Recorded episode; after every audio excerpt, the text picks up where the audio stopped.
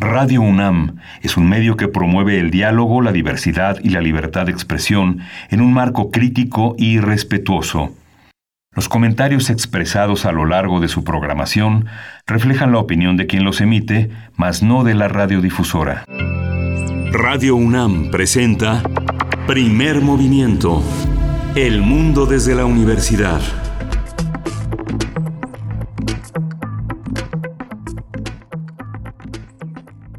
Buenos días, hoy es jueves 18 de abril y con este día a este al filo de las 7 de la mañana inician las actividades de asueto en prácticamente todo el país y en buena parte del mundo. Eh, inician las festividades de la Semana Mayor a la que se suman las vacaciones administrativas en nuestra universidad. Berenice Camacho, buenos días. Muy buenos días, Miguel Ángel Quemain. Buenos días a quienes nos sintonizan a través del 96.1 de FM en esta que es la primera hora de primer movimiento y queremos decir decirles que este es un programa especial, como ya lo mencionabas, un programa especial de Semana Santa en estos días de asueto, por lo que hay que comunicar que este, toda esta emisión y también la del día de mañana son emisiones grabadas que eh, realizamos todo el equipo de primer movimiento con mucho cariño para todos ustedes. Gracias, gracias por estar aquí presentes. También a través de nuestras redes sociales que están dispuestas para sus comentarios, arroba PMovimiento en Twitter y primer movimiento en Facebook. Muchas gracias. Estaremos, bueno, pues eh, leyendo, leyendo sus comentarios a la distancia, pero siempre interesados en sus opiniones, Miguel Ángel. Sí, primer movimiento de Gmail, que dejen, no dejen de enviarnos sus, sus sugerencias, sus eh, colaboraciones. Estamos transmitiendo de 6 a 7 de la mañana, hora de Chihuahua, 7 eh, a 8 de la mañana, hora de la Ciudad de México, en las frecuencias 105.3, 106.9 y 105.7. Síganos, díganos qué pasa en Chihuahua, cómo se están divirtiendo, cómo está la ciudad. Hay menos tráfico, menos tensiones. Eh, compartan la, la, con postales sonoras ¿Qué pasa en su entidad?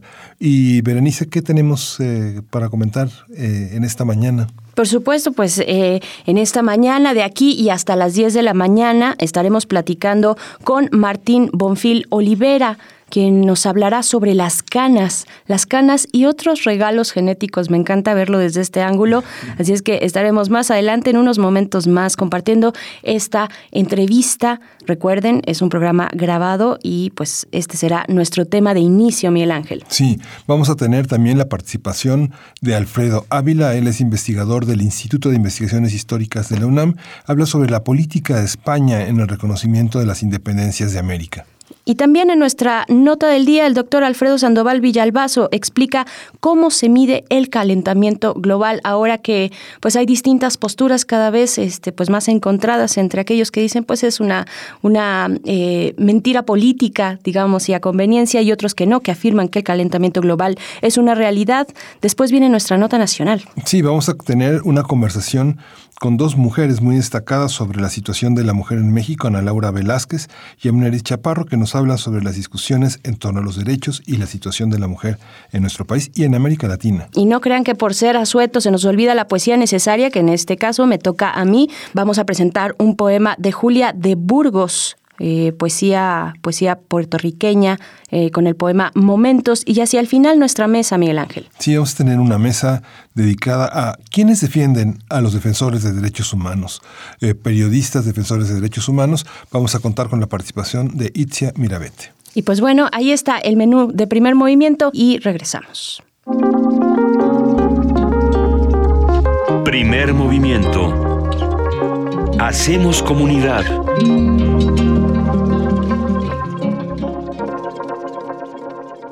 Las canas son cabellos que han perdido pigmentación, por lo que se vuelven blancos o grises. La causa de la decoloración del cabello es la disminución de melanina, sustancia que determina el color del pelo.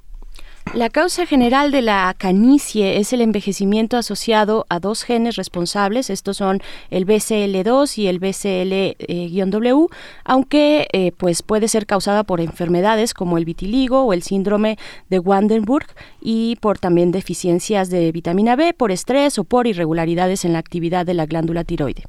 Vamos a platicar con Martín Bonfil Olivera, el divulgador de ciencia de la Dirección General de Divulgación de la Ciencia de la UNAM, sobre el componente genético en la aparición de canas, en qué consiste, cómo se manifiesta y qué otros rasgos se comportan de la misma forma de esto que en realidad también es una metáfora de la vida molecular de los seres humanos. Buenos días, Martín. Buenos días, encantado. Gracias por estar con nosotros. ¿Cuál es la presencia de lo genético en, en, en, la vida social? Este, no, no lo percibimos como eh, necesariamente como algo genético ah, desde el punto de vista científico, pero sí la, ah, la, la, aparición de ciertos rasgos nos hace semejantes al envejecimiento de nuestros padres o de nuestros abuelos. ¿Cómo funciona?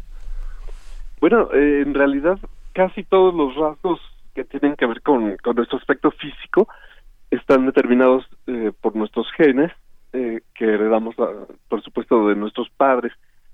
Eh, y en particular el, el color de nuestra piel, de nuestro cabello, eh, pues es algo que heredamos y está determinado por el pigmento que se llama melanina, que en realidad existen dos tipos de melanina, la eumelanina que es de color negro y la, la llamada feomelanina que es de color café rojizo, digamos. Sí.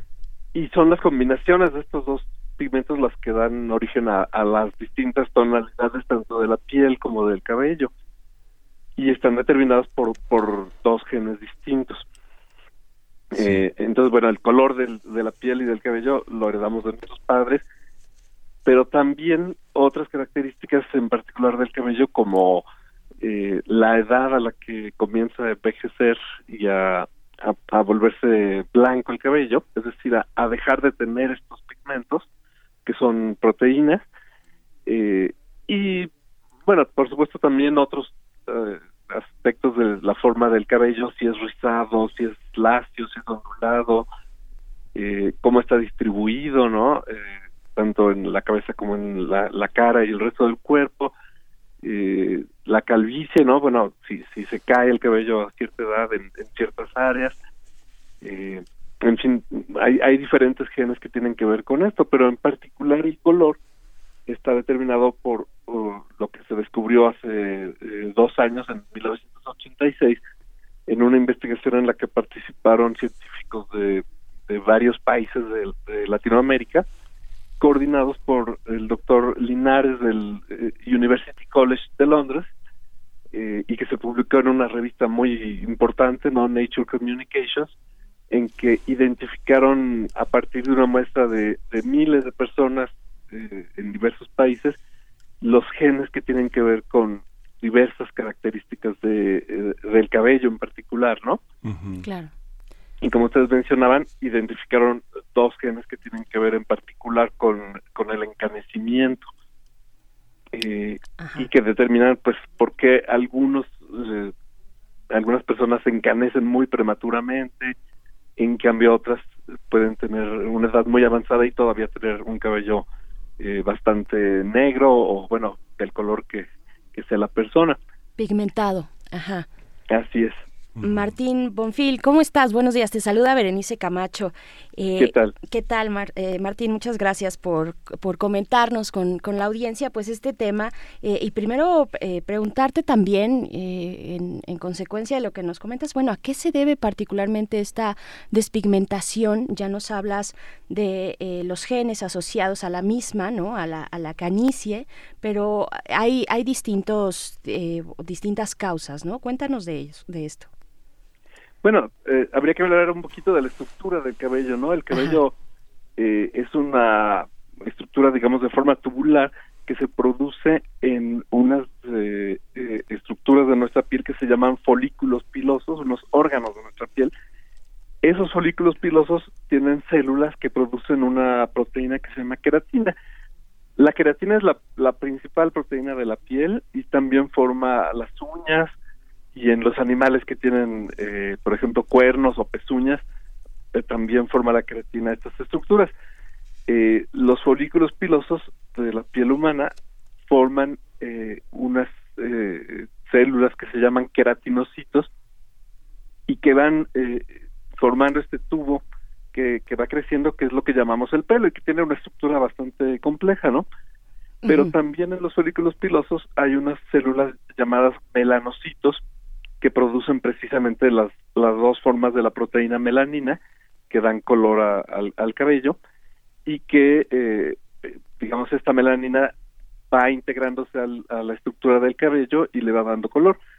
Lo que pasa es que con la edad se van deteriorando, bueno, todas las células del cuerpo, pero en particular en los folículos pilosos, eh, los melanocitos eh, mueren antes normalmente que los queratinocitos, entonces se sigue produciendo cabello o pelo, pero ya no se produce el, pigmento y entonces empieza a producir cabello de color, bueno, incoloro, ¿no? Que es lo que nosotros percibimos como cabellos blancos o como canas. Eh, y hay muchas causas que pueden hacer que mueran los melanocitos, aparte de la edad, por ejemplo, eh, eh, ciertos productos químicos que se usen, ciertos factores ambientales, la alimentación y como mencionaban ustedes, incluso ciertas enfermedades eh, como el vitiligo, ¿no? Que, que, por causas que todavía no se conocen muy bien eh, matan a los melanocitos y hacen que tanto el cabello como la piel se decoloren. Muchos mitos. Antes, antes de que se descubriera esta, esta influencia genética, ¿Cuáles eran las razones que se atribuyen de manera científica y pseudocientífica a la aparición de las canas? ¿Cuál es el valor social un poco de esta, de esta aparición? Esta vejez desprestigiada, volverse viejo es verdaderamente el fracaso de, la, de, la, de, los seres humanos, ¿no? Pareciera que en un mundo consagrado a los jóvenes, a la fortaleza física, a los gimnasios, este, la aparición de las canas tiene razones eh, evidentemente de fracaso, ¿no? Eh, bueno, sí, por supuesto hay, aspectos sociales eh, y antropológicos, ¿no? Muy muy interesantes ligados a, a, la aparición de las canas y también al color de cabello en general, ¿no? Eh, porque también hay mitos, por ejemplo, respecto a los pelirrojos, ¿no? Y hay gente que dice que si ves un pelirrojo hay que pellizcarlo, que siempre me ha parecido una cosa muy absurda. Sí, completamente. le damos un valor al, al cabello rubio, ¿no? En ciertas culturas eh, y, despreciamos el color de cabello oscuro. Pero como mencionas, pues sí, el, encanecimiento que, relacionamos normalmente con, con la vejez, pues da lugar a algo que podríamos llamar la, la gerontofobia, ¿no? A esta, esta idea de del desprecio a, las personas de edad avanzada, eh, eh, digamos el, el maltrato muchas veces incluso, y la idea de que tener canas es algo nocivo que es un aspecto estético, pero que también tiene mucho estas, estos aspectos eh, sociales, antropológicos. Yo en particular eh, confieso que me pinto la barba porque la tengo muy canosa y no me gusta, pero eh, ese tipo de decisiones deberían ser determinadas únicamente por, por el gusto de la persona, ¿no? No por presiones sociales o por aspectos de discriminación. pero todavía yo creo que, estamos en una sociedad, sobre todo por desgracia, en que hacia las mujeres no se tolera el encanecimiento y sí hay presiones sociales muy fuertes para, para evitar que, que, las mujeres puedan lucir las canas si así lo desean. Ahora también, como decían, hay, hay mitos, ¿no? Eh, uno de los mitos más, más eh, conocidos es esta idea de que un susto, por ejemplo, te puede hacer encanecer de un día para otro. Eso es totalmente imposible porque no habría manera de que eh, se eh, eliminara la, la, melanina de toda la estructura del, del, tubo que forma el cabello de golpe, ¿no? Claro. si puede haber el estrés o un susto puede acelerar el proceso de, de encanecimiento, pero no de un día para otro, sino eh, paulatinamente. Claro, gradualmente. Hay muchos mitos, hay muchos mitos, Martín. Eh, las abuelas también decían eh, que si te arrancaban las canas, estas primeras, las, las primeras canas que salen, se, de alguna manera se calentaba el área donde estaba esa cana y salían más en ese lugar, ¿no? O, vaya, es uno de los que se escuchan. A todos nos, nos, han dicho eso, las madres, las abuelas. Sí. Eh, la verdad es que tampoco tiene nada que ver, o sea, uno se puede arrancar las canas que quiera y eso no va ni a retrasar ni a acelerar la aparición de, nuevas canas. Lo que sí es que hay, hay otras diferencias entre las canas y los cabellos normales que todavía se están estudiando porque, por ejemplo, suelen ser eh, muchas veces más gruesas las canas y, estar como más, eh, eh, digamos, más erectas. Entonces, muchas veces cuando tiene uno una cana o unas pocas canas, estas además sobresalen entre el resto del cabello que todavía no se decolora y eso puede ser especialmente molesto para algunas personas y no está muy claro por qué cambia la estructura física del cabello con, con el, la muerte de los melanocitos. Muy bien, y otros, y otros mitos, eh, que si las canas, eh, que las canas no se caen, ¿no? Tú hablabas de esta fuerza que tienen, al menos en su estructura, y se levantan, sobresalen del, del resto del pelo, pero un mito es que, que, las canas no se caen o difícilmente se caen, y entonces, por consecuencia, pues no te quedarás calvo, ¿no? claro. No, bueno, hay, eh, hay los, los calvos también se, se vuelven canosos con la edad, ¿no? Inevitablemente. Pero hay gente que puede tener, no sé, 30 años y estar totalmente eh, canoso o casi totalmente. Que por cierto de pronto se pone de moda, ¿no? Sí, sí, sí. Sí, eh, eso quería también comentar como paréntesis, ¿no? Esto que, que tú abonabas hablando de, pues, del castigo al envejecimiento, ¿no? Sobre todo o especialmente eh, hacia las mujeres, ¿no? Este, como pérdida de un valor eh, cultural ahí, este, muy, muy extraño.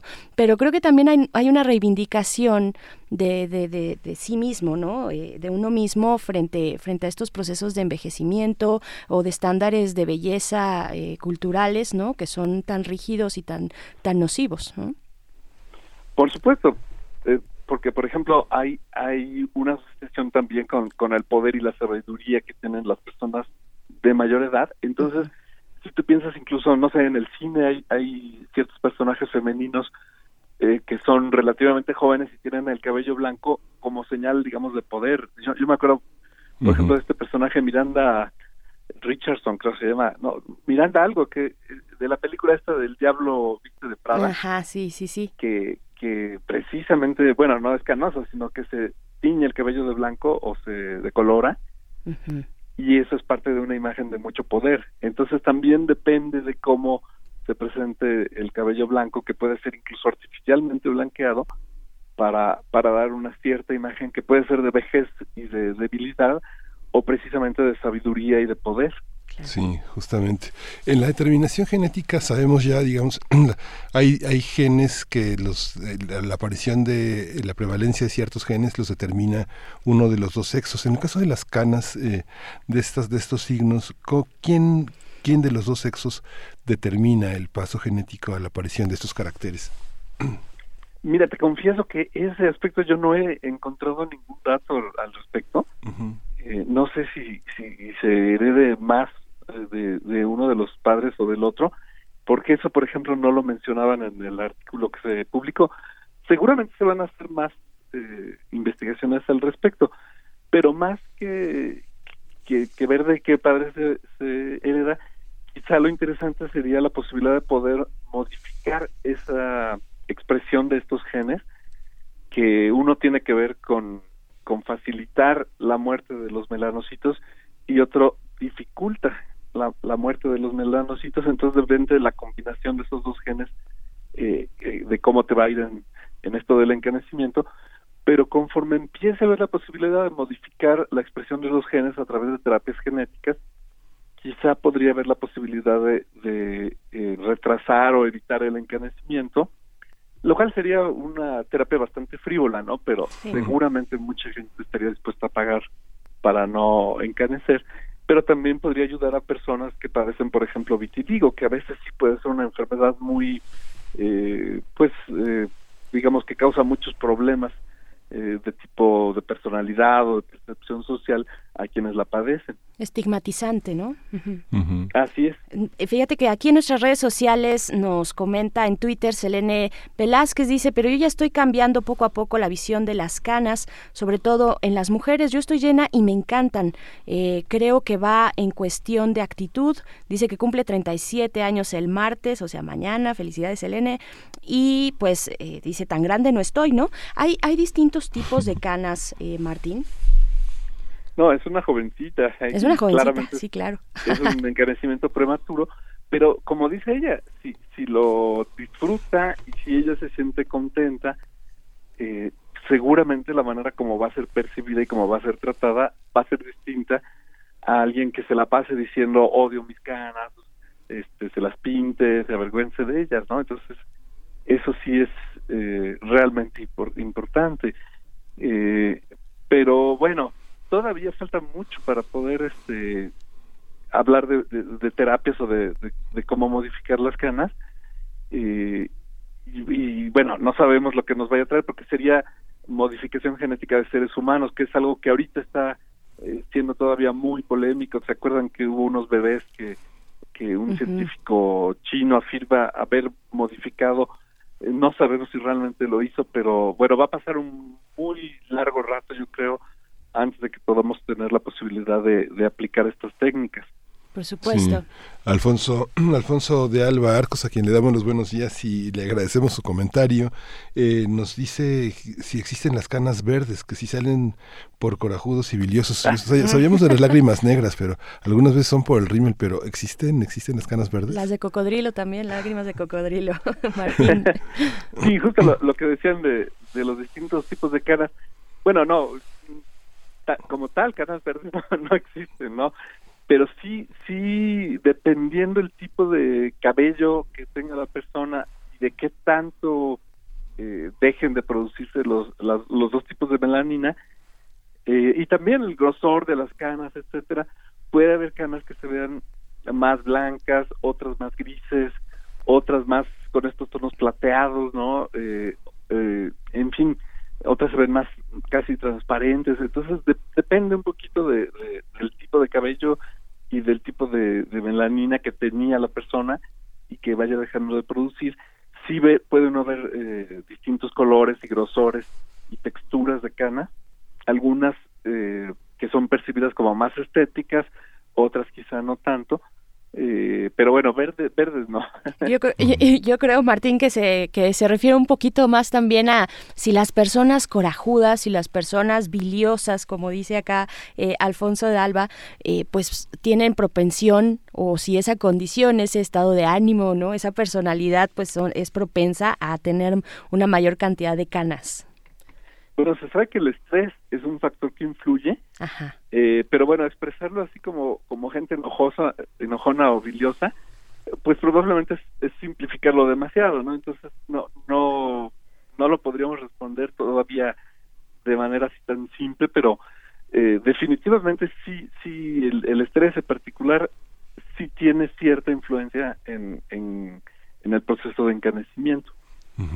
El que los el que los genes funcionen de esa manera en el en, en la biología molecular de una persona ayuda contribuye a el entendimiento de otros procesos en el, en el organismo, digamos que se detone un color eh, tan específico, tan fuerte, un cambio de apariencia tan, tan poderoso en el cuerpo humano, eh, contribuye a otros estudios que indiquen que la aparición o que el gene haya detonado en ese momento de la edad este, genera otros procesos, no sé, en el metabolismo del cloro, del calcio, de este, neurotransmisores. Eh, ¿Hay, ¿Hay alguna evidencia de que el encanecimiento genere cambios sustanciales en el organismo?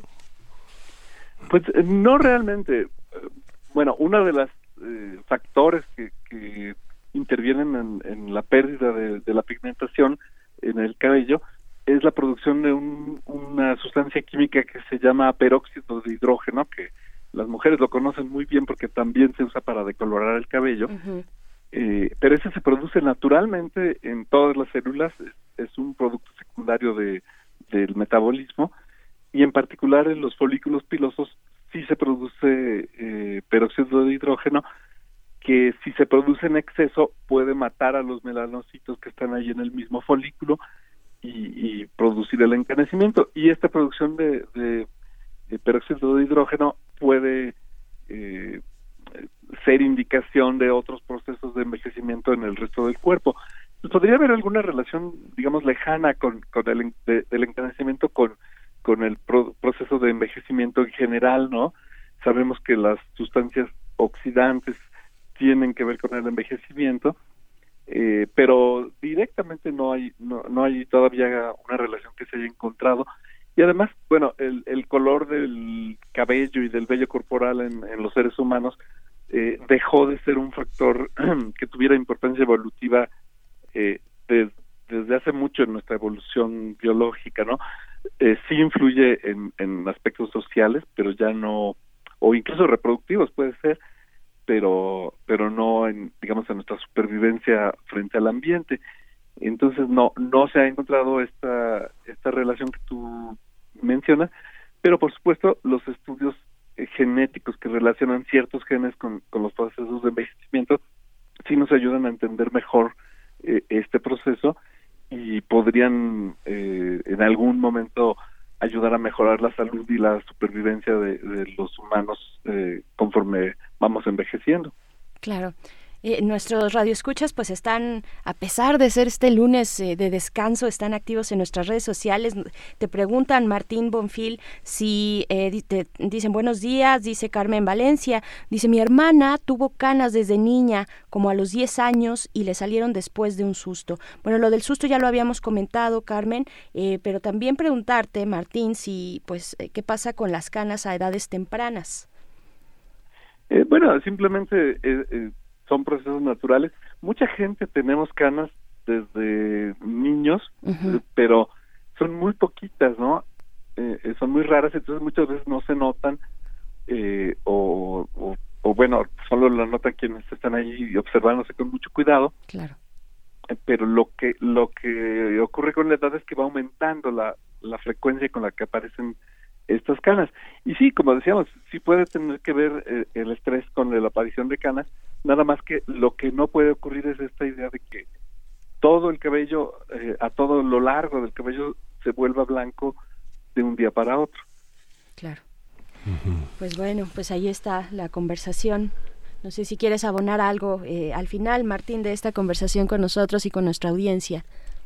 Pues simplemente que, que es interesante entender a nivel molecular y genético y, quizá más adelante a nivel evolutivo, eh, porque si se fijan, muchos animales no, no envejecen y se vuelven canosos, pero sí hay animales como los osos polares o, algunos otros animales que cambian de pelaje, las, muchos animales eh, polares cambian de, de color de cabello cuando llega el invierno y cuando es otra estación en que hay más calor, tienen cabellos de otro color.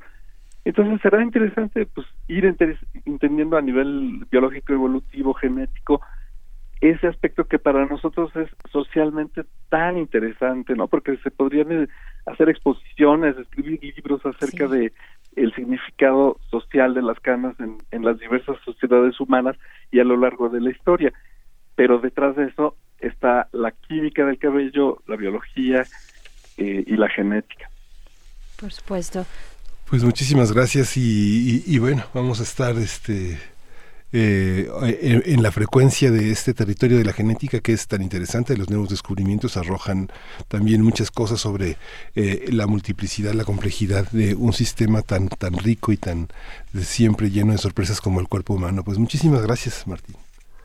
Vienen muchísimas discusiones, incluso éticas, que van a tener que ver con la genética pues tendremos que estar informados y les agradezco mucho eh, haberme invitado y sobre todo en un día como este, qué bueno que haya muchos radioescuchas. Gracias.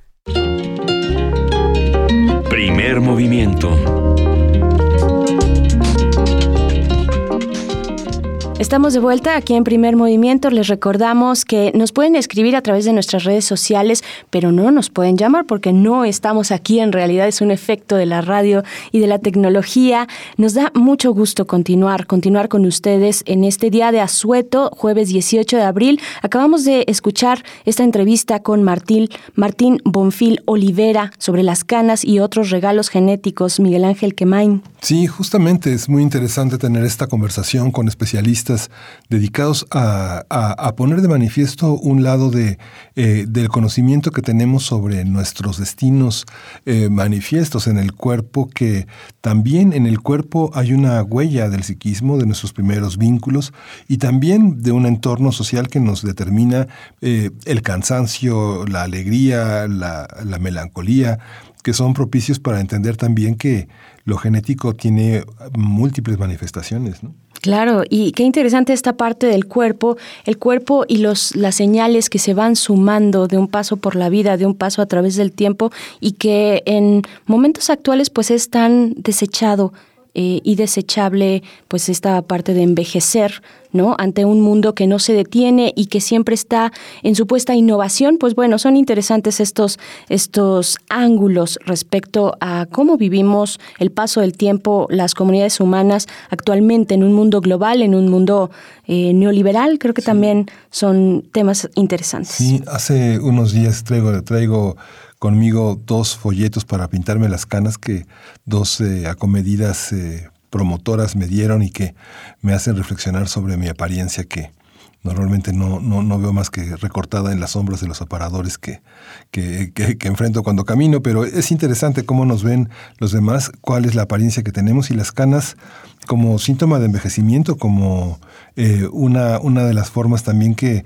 platean el cabello de gente muy joven que está alrededor de los 30, son signos de identidad muy, muy interesantes. Claro, sí vale también eh, hacer el comentario personal, como ya lo has hecho, Miguel Ángel Quemain. Sí, a veces eh, algunas mujeres, por ejemplo, nos decidimos instalarnos en esta pues en este punto eh, enunciarnos con todas nuestras características y no teñirnos el pelo y dejar que eh, estas señales de la edad se, se, bueno, sean manifiestas. Así es que, bueno, díganos ustedes cómo viven, cómo viven el paso del tiempo, arroba P Movimiento en Twitter, Facebook Primer Movimiento. Recuerdo, no, no nos llamen a cabina, no estamos aquí, pero sí los leemos con muchísimo gusto y pues bueno, mucho, mucho que hablar sobre eh, pues el paso del tiempo en nuestras vidas en nuestros cuerpos, en nuestras comunidades, particularmente la mirada hacia las mujeres me parece interesante, donde no se permiten, pues no se permiten muchas, muchas manifestaciones ¿no? de, de este tipo y pues hay eh, digamos, el canon cae sobre nosotras en muchas ocasiones, pero es parte también de reivindicarnos como género ante los eh, pues estatus eh, o los estándares estéticos, Miguel Ángel. Y pues bueno, vamos a conversar en unos momentos más con Alfredo Ávila, porque llega el momento de hablar de historia de México. Él es investigador del Instituto de Investigaciones Históricas de la UNAM. Ustedes ya lo conocen. Habla, hablará en estos micrófonos sobre la política de España en el reconocimiento de las independencias de América. Pero antes de eso eh, vamos a ir con música y no sé si tengas otro comentario, Miguel Ángel. Sí, justamente desde Chihuahua es muy interesante reconocer esta, estas independencias de América, que será el tema de, de Alfredo Ávila y que justamente desde Chihuahua se ha construido una historia que desde la colonización, desde la conquista, ha tenido una particularidad eh, que marca la personalidad de un conjunto de estados en la frontera norte que definen una identidad muy poderosa de México frente a Estados Unidos. Vamos a escuchar eh, música de Duke Ellington, Caravan, uno de los clásicos del jazz eh, entre nosotros.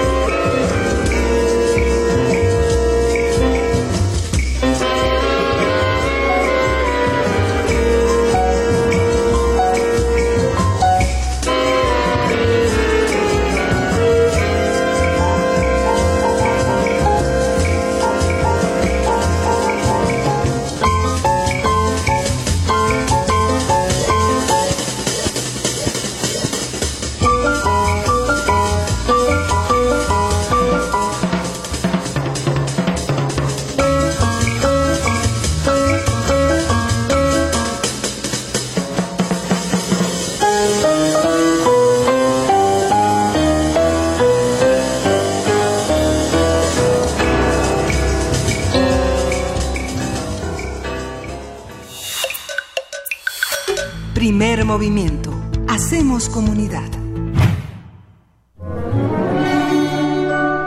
Historia de México.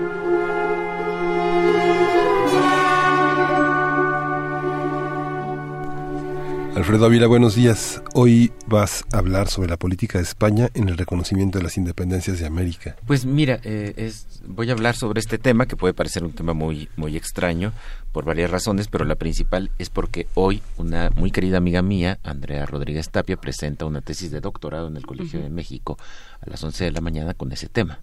Ah. Entonces, eh, sí quiero, quiero tratar de ese tema porque me parece importante por muchas razones. Eh, la primera, por, no solo porque es una buena tesis, sino porque es una tesis hecha en México de historia de España. Es decir, eh, creo que este es un gran cambio en la manera como los historiadores mexicanos han venido formándose. Eh, no es que antes no hubiera mexicanos que hicieran historia de otros países, pero habitualmente es porque tenían alguna relación con ese país se, iban a estudiar allá y cosas como esa. Estoy recordando los trabajos de Martín Ríos Saloma sobre historia medieval, pero Martín Ríos es un historiador mexicano que se formó en Europa que se formó eh, fundamentalmente en España. Y lo mismo sucede con otros con otros casos. Y es que hacer historia de otros países desde México como ustedes pueden imaginarse es muy difícil. Tienes que empaparte de toda la historiografía que hay para, para ese país es algo que, que, yo he podido ver en los últimos años. Cuando de pronto abordo la historia de Argentina la historia de Centroamérica pues hay que hay que empaparse de toda esa historiografía de toda esa tradición. Y además de temas como ir a los archivos temas como ir a las bibliotecas estar en discusiones cada vez eh, es bueno es, una cosa que siempre resulta complicada Ahora bien, desde hace algunos años eh, el, gobierno mexicano ha dado becas, ha dado apoyos, las universidades han dado también estímulos para que los jóvenes se vayan a hacer posgrados al extranjero. Y algo que yo he notado con muchos de los eh, colegas, que ahora colegas, que de pronto se van al extranjero, es que buscan una universidad en la que hay un gran mexicanista, un gran historiador de México, para formarse con él, y luego regresan a México y hacen una tesis de tema mexicano. Eh, y a veces, eso es perfectamente legítimo, pero a veces se, desaprovecha la oportunidad de estar en alguna universidad en la que se está renovando la historia en la que se empieza a hacer historia, no sé, pienso, pienso en, Gran Bretaña, la nueva historia militar eh, británica. Y, eso pasa inadvertido porque lo que quieren la mayoría de los jóvenes es irse a Gran Bretaña o a Estados Unidos a estudiar con el mexicanista, no con los que están haciendo innovación historiográfica.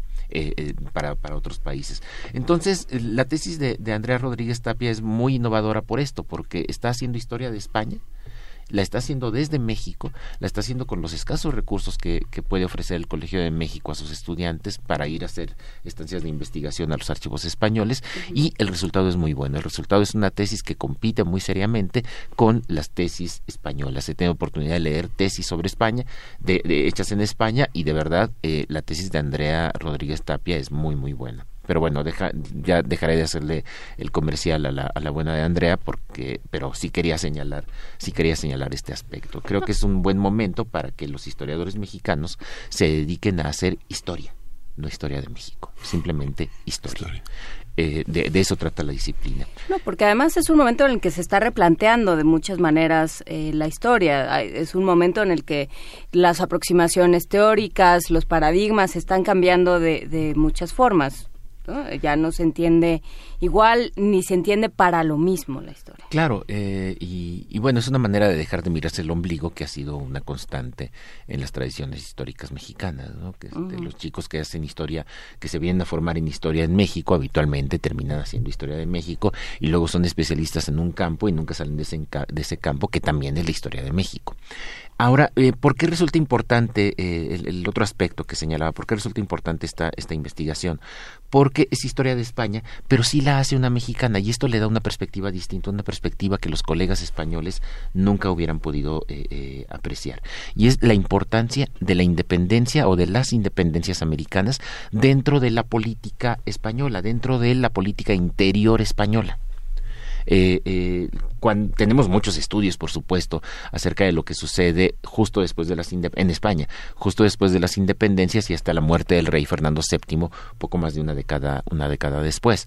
Eh, como sabemos, cuando México, eh, Ecuador, Venezuela, Colombia, el Río de la Plata, Argentina, se independizan, eh, España no reconoce las independencias, España sigue considerando que estos territorios son territorios sublevados, son territorios que eh, a los que hay que someter y siguen siendo parte de España y, eh, y se niega a reconocer la independencia por más de una década.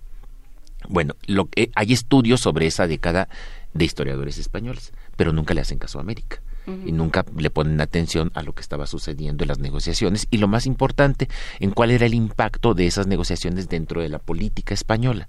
Y acá la tesis de, Andrea Rodríguez Tapia es bien interesante porque eh, muestra una relación doble. Lo primero que muestra es que en realidad la política española hacia las independencias de sus antiguas colonias no dependía de las noticias que llegaban de acá, no dependían de la posición internacional eh, diplomática de España, sino que dependían fundamentalmente de recinta. Es decir, eh, para recuperar aquella vieja eh, frase, la política externa es política interna se toman decisiones. vieja frase que se, que se recuperó el sábado? Que siempre se, que, pero que se recupera cotidianamente, tampoco, tampoco es tan exclusivo de, este gobierno. Eh, pero la política exterior es política interna y esto es bien, bien interesante. España tenía que mantener una actitud de eh, intentar reconquistar hay que ir por, por las colonias, hay que recuperarlas. Bueno, ni siquiera las colonias por nuestros dominios decían, dominios que se han insurreccionado, con unos llamados gobiernos independientes que no dejan de ser unos forajidos desde su punto de vista, y hay que recuperarlo. Pero ¿a quién le están diciendo eso? Se lo están diciendo en realidad a los gobiernos, eh, a las repúblicas hispanoamericanas que se formaron. No, en realidad se lo están diciendo a los propios intereses políticos que hay dentro de España y que algunos de ellos, sobre todo los más reaccionarios, están exigiendo que la monarquía recupere sus viejos, sus viejos dominios. Eh, ¿Y qué pasa al final? ¿Qué sucede al final cuando España se da cuenta de que es imposible recuperar los dominios españoles, los dominios coloniales y que, eh, y que más vale empezar a negociar? Bueno, también es por intereses internos, también es por presiones internas. Grupos de comerciantes que están viendo cómo otros países europeos están comiéndose todo el pastel del comercio americano y ellos también quieren participar en ese, en ese reparto. Entonces, allí es bien, bien interesante cómo el reconocimiento de las independencias americanas, que llega muy tarde, termina siendo eh, un reconocimiento a una nueva, una nueva realidad diplomática internacional. Las relaciones exteriores ya no se, eh, ya no serían relaciones entre príncipes, entre herederos de coronas, que era lo que tradicionalmente había sido, sino que ahora se regirían por un principio bastante más pragmático, la necesidad de establecer relaciones comerciales y diplomáticas eh, para el, flujo de personas y el flujo de, eh, mercancías. Eh, pongo, pongo solamente un ejemplo. La Gran Bretaña se negó a reconocer la independencia de América hasta que España no lo hiciera. Pero, como los, los ingleses ya están en Hispanoamérica comerciando, pues tiene que encontrar un mecanismo para poder negociar la protección de sus súbditos en México o en el Río de la Plata o en Brasil o en Venezuela. Y entonces esto obliga a los británicos a establecer relaciones diplomáticas que ellos decían que eran informales, pero que en la práctica son ya relaciones diplomáticas. Está reconociendo al gobierno de México como un interlocutor o al gobierno de, de, de Venezuela como un interlocutor para poder negociar con ellos y establecer acuerdos y tratados. Esa es una novedad en términos de relaciones internacionales. Entonces, las independencias americanas también tuvieron ese efecto. Tienen un efecto de modificar la práctica y la manera como se veían las relaciones internacionales en el mundo a comienzos del siglo XIX. Pues, eh, a ver, ¿y, cómo, cómo se van concertando las naciones? ¿En qué momento se reconoce a, México como territorio independiente. ¿Quién la reconoce? Bueno, finalmente, finalmente el reconocimiento vendrá después de la muerte de, Fernando VII. Mm. Fernando VII siempre se negó a reconocer las independencias y, y se negó fundamentalmente, bueno, porque era muy terco, pero también fundamentalmente porque el grupo que lo apoyaba era un grupo que eh, de, de, absolutistas muy, muy reaccionarios. Pero, pero además algo que también se puede, se puede apreciar en esta investigación es precisamente cómo hay esa pugna entre estos absolutistas, los liberales moderados, los más radicales no, porque esos salieron al exilio, eh, distintos grupos de interés político dentro de la península, dentro de España, que son los que terminan delineando la política externa. Y esto es importante, a mí me parece una lección muy, muy interesante, porque en, en México y en otros países sucede exactamente igual. Cuando México pierde Texas, cuando, mm, cuando Texas se convierte en una república independiente, los políticos mexicanos de inmediato se dieron cuenta de que era imposible recuperar Texas y por las mismas razones por las que los españoles no podían recuperar sus dominios americanos. Está, son gobiernos en bancarrota y no tienen capacidad militar para ir a recuperar lo que ellos consideran que forma parte de su soberanía. Eh, eh, España no podía armar una armada, no podía formar una armada que viniera a reconquistar, y cuando lo intentó por muchas presiones, dejó que se financiara en Cuba, porque el gobierno español no tenía recursos para, para armarla, y bueno, que los cubanos se, se encarguen. Eh, y, el, y en el caso de México sucede igual. Y entonces la retórica de todos los gobiernos mexicanos es vamos por Texas. Y cuando la retórica no basta, cuando se empieza a acusar al gobierno de ser pusilánime y de no querer ir a reconquistar Texas, entonces por allí se tienen que formar pequeños ejércitos que amenazan con ir. Pero si, si lo vemos realmente, fueron muy pocas las incursiones reales que México tuvo sobre Texas para recuperarlo. O sea, era más un juego político interno que una verdadera intención de recuperar un territorio que todos sabían que se había perdido. Y esto sucede todavía incluso en víspera de la guerra con Estados Unidos, cuando eh, se arma un gran ejército, un ejército muy poderoso en San Luis Potosí, y el comandante que está a cargo de este ejército, Mariano Paredes y Arrillaga, en lugar de ir a Estados Unidos, en lugar de ir a Texas, perdón, se regresa a la Ciudad de México y derroca al gobierno. Y vuelve con su retórica de vamos a reconquistar Texas, aunque su primer ministro, Lucas Alamán, en su correspondencia privada dice, esto es una locura, nunca vamos a recuperar Texas pero tienen que hacer ese juego. El que el, político mexicano que hubiera dicho Texas se perdió, en ese mismo momento es derrocado. En España no es tanto así, porque se, trata de una monarquía. Este, y precisamente todos están de acuerdo en ese momento, salvo los exaltados que están en el exilio, en que el monarca es necesario. Entonces no puedes derrocar al, rey, pero sí puedes derrocar a los grupos políticos que están eh, eh, aupando al monarca en un determinado momento y hay muchísimos grupos que quieren ocupar esa, esa posición. Entonces, eh, y, lo mismo pasa en Guatemala, en Guatemala con respecto al Soconusco. Mm. En Guatemala siempre se siempre mantuvo que el Soconusco era guatemalteco en muy buena medida porque hay divisiones políticas internas y aquel político, cuando Rafael Carrera finalmente dice, bueno, no, es que ya no podemos con el Soconusco, Rafael Carrera cae. Claro, ya era un hombre muy mayor, ya, ya no tenía tanta fuerza como, como en los años 30, pero de cualquier manera estos juegos externos en realidad están hechos para sostener la política interna. Incluso con casos mucho más drásticos. La guerra de los pasteles, la famosa guerra de los pasteles mexicano, parece que, eh, todo parece indicar que en realidad es una provocación del gobierno mexicano a los franceses para buscar precisamente una guerra y que el gobierno de Anastasio Bustamante se vea respaldado en un momento en el que su, eh, eh, su popularidad está a la baja y está a punto de ser derrocado. Y entonces, ¿qué haces? Pues te armas un episodio bélico con, con Francia y esto te ayuda a tener eh, cierta legitimidad. Claro, el, problema de estas cosas es que cuando, la, cuando no funciona bien esa escaramuza, pues pierdes toda la poquita legitimidad que habías ganado durante el episodio bélico. Pues muchísimas gracias, Alfredo. Vamos a continuar. ¿Vas a ir a la tesis? ¿Vas a, vas al Colegio Al rato, a las 11 de la mañana, voy a estar por allá.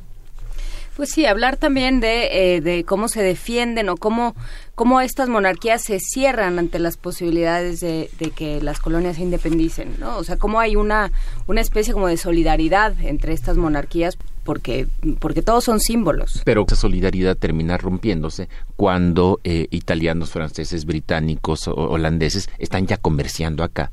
Y entonces esas monarquías tienen que ver por los intereses de sus súbditos. Pues eh, vamos a seguir conversando. Muchísimas gracias. Eh, buena suerte a Andrea Rodríguez. Andrea Rodríguez. Muchísimas gracias por estar con nosotros. Primer movimiento. Hacemos comunidad.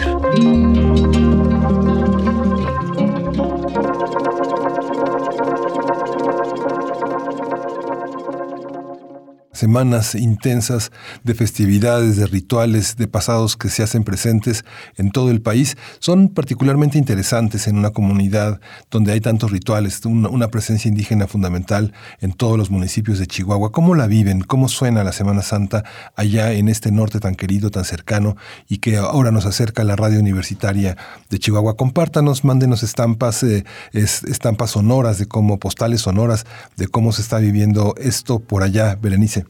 Así es, en nuestras redes sociales o también no solo desde Chihuahua, sino donde se encuentren, si nos están escuchando a través de alguna aplicación de radio o también en nuestro sitio que es radio.unam.mx, ahí, ahí hasta donde estén, queremos saber cómo viven estos días de asueto, esta Semana Santa y pues bueno, agradecemos mucho al doctor Alfredo Ávila quien nos compartió este tema, eh, al cual, el cual ya mencionabas, la política de España en el reconocimiento de las independencias de América. Y pues bueno, vamos eh, en un momento más a despedir esta hora. Todavía no, nos queda un poquitito, pero queremos recordarles que de verdad nos encanta hacer la comunidad universitaria más allá de los muros de esta, de esta universidad y dirigirnos hacia, hacia otros espacios como lo es la Universidad Autónoma de Chihuahua. De verdad, pues queremos leerlos, queremos saber qué está pasando por allá, queremos saber eh, qué pasa con el muro por allá, cómo lo están viviendo y cómo viven también estos procesos comunitarios eh, de eh, solidaridad de solidaridad frente a adversidades y también frente a torpezas de mandatarios eh, de un lado y del otro. Sí, y justamente estamos en un programa grabado, en un lugar virtual eh, en este momento, pero no tan virtual porque pueden consultar nuestro radio podcast en .unam.mx y estamos en Primer Movimiento UNAM en Facebook, en P Movimiento en Twitter. Vamos a despedir esta hora escuchando Equinoccio de Coltrane.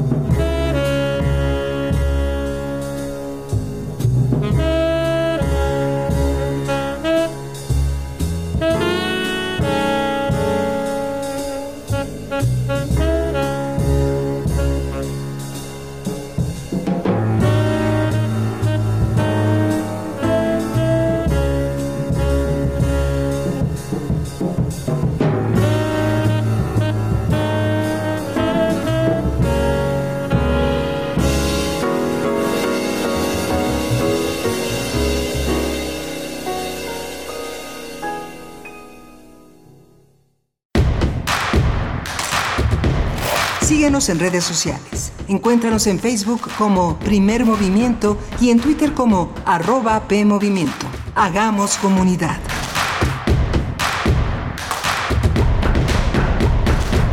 Estamos de vuelta en la segunda hora de primer movimiento en este día de asueto. Es jueves 18 de abril de 2019 y nos gusta mucho estar con ustedes, aunque sea de esta forma. Esto es eh, un programa grabado en el que vamos a presentar distintos contenidos para ustedes que nos escuchan del otro lado de la bocina y que participan también a través de nuestras redes sociales.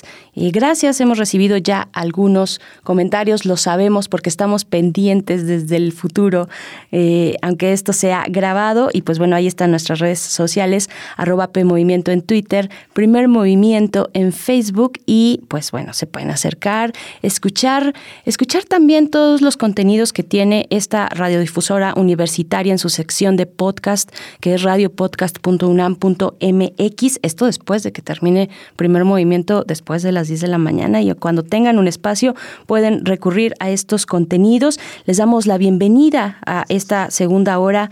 Eh, Miguel Ángel Quemain, nos escuchan desde otras latitudes. Sí, estamos eh, abriendo el espacio de la radiodifusión para conversar con nuestros eh, amigos de, de Morelia, de la Universidad de, Nicolaita y de la radio Nicolaita que forman parte de, este, de esta segunda hora de primer movimiento y que hacemos comunidad en una universidad tan rica y que está tan cercana. Justamente acabamos de cerrar con historia de México, historia de Latinoamérica y Michoacán, el Colegio de Michoacán, la Universidad Nicolaita son uno de los grandes bastiones de la historia en América Latina. Compártanos su visión, compártanos sus investigaciones, sus publicaciones, eh, háganos saber cómo suena, cómo suena Morelia a esta hora de la mañana y una ciudad tan entrañable, tan llena de cosas y justamente en estas fechas tan significativas para la tradición eh, indígena que nos, que todavía nos acompaña en este país. Así es, pues sí, buenos, buenos referentes son los que tiene la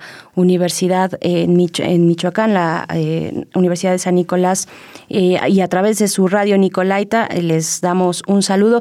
Yo recuerdo, recuerdo que en mis primeros años universitarios asistía a congresos de historiografía. O sea, esto, bueno, la ñoñez a todo lo que da y no bromas, asistía a congresos de historiografía y nos íbamos un grupo muy, muy grande de profesores, de alumnos, desde aquí, desde la facultad, bueno, no desde aquí, sino desde la Facultad de Filosofía y Letras salía el camión e íbamos directo para allá, para estas jornadas historiográficas que de verdad nos dejaban un gran sabor de boca. Ya corrieron muchos, no tantos años, la verdad, no tantos años, pero sí, este referente eh, sobre los, eh, el análisis, la comprensión de la historia que tiene eh, la radio, la, universidad, perdón, la universidad de eh, allá en Morelia. Y pues bueno, gracias. Estaremos durante la siguiente hora con ustedes a través de las frecuencias del 104.3 de la FM y a través del 106 y en el 96.1 de FM, pues bueno, con nuestra audiencia cotidiana de Radio UNAM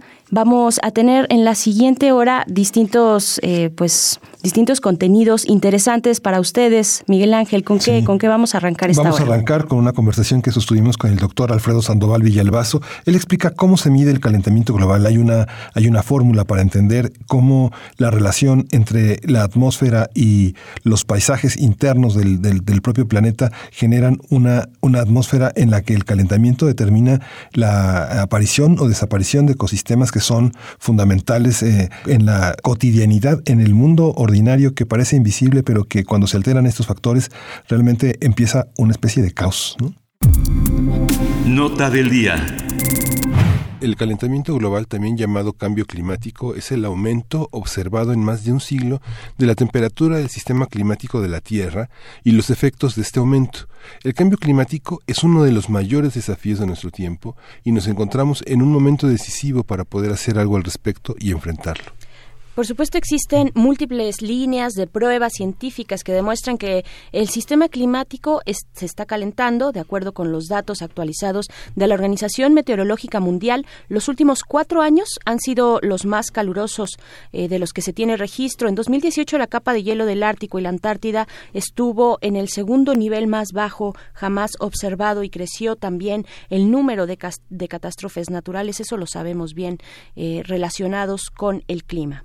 Y a partir del trabajo de físicos, matemáticos, vamos a hablar con el doctor Alfredo Sandoval Villalbazo. Él es académico del Departamento de Física y Matemáticas de la Ibero sobre la dimensión cuantitativa del calentamiento global. ¿Qué factores se miden? ¿Cómo se aborda? ¿Y qué uso se le puede dar a los proyectos científicos en la vida pública? Buenos días, doctor Sandoval Villalbazo. ¿Cómo está? Es un gusto poder colaborar nuevamente con ustedes. Gracias, doctor. Pues al contrario, este, el gusto es nuestro en este lunes para empezar con ciencia, doctor. Pues qué, qué arrojan, qué arrojan eh, las últimas mediciones, lo más reciente sobre calentamiento global. Eh, pues en efecto, Berenice, hemos estado experimentando los cuatro años más cálidos desde la época de la revolución industrial, desde que inicia la revolución industrial. Y eh, bueno, esto se puede confirmar con base en datos que han sido capturados tanto en mar como en superficie terrestre. La NASA cubre más o menos el 99% de todo el planeta. Se utilizan sensores en el mar. Hay una red grandota que se llama Argos, que mide directamente la temperatura. Pero eso también está cruzado con eh, medidas vía satélite. Son medidas de tipo indirecto. Por ejemplo, cuando uno le dicen que la temperatura del Sol en la superficie es de 4.000 grados centígrados y en el núcleo es de 6 millones de grados centígrados, su medida no es directa. Nadie va y pone un termómetro en el Sol. Por supuesto. Pero lo que hacemos es medir la radiación emitida, hacemos una curva para estar viendo cuánta energía hay, con qué frecuencia de la radiación, y eso lo comparamos con la curva teórica y de ahí inferimos cuál es la temperatura. Eso también lo hacemos en la Tierra con la medida con la medida satelital y gracias a ello podemos estar estableciendo la conclusión de que ha subido en un solo siglo un grado centígrado la temperatura, lo cual es bastante.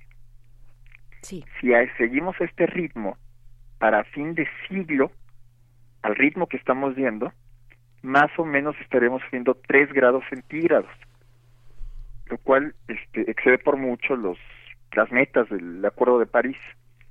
Eso es preocupante. Ahora, el punto es por qué sube. Y ahí lo que tenemos son otras medidas muy precisas que asociamos con un término que llamamos la curva de Killing. La causa por la cual está subiendo esta temperatura son las concentraciones de gases de efecto invernadero, principalmente el dióxido de carbono, y eso es por actividad humana. Claro. Las más importantes actividades son la deforestación, la quema de combustibles fósiles como el petróleo, el carbón, el gas natural, pero hay algunas otras que es bueno eh, la, la, inversión por efecto de gases que es resultado de toda esta de toda esta actividad humana. ¿Cómo se puede frenar? ¿Cómo se puede paliar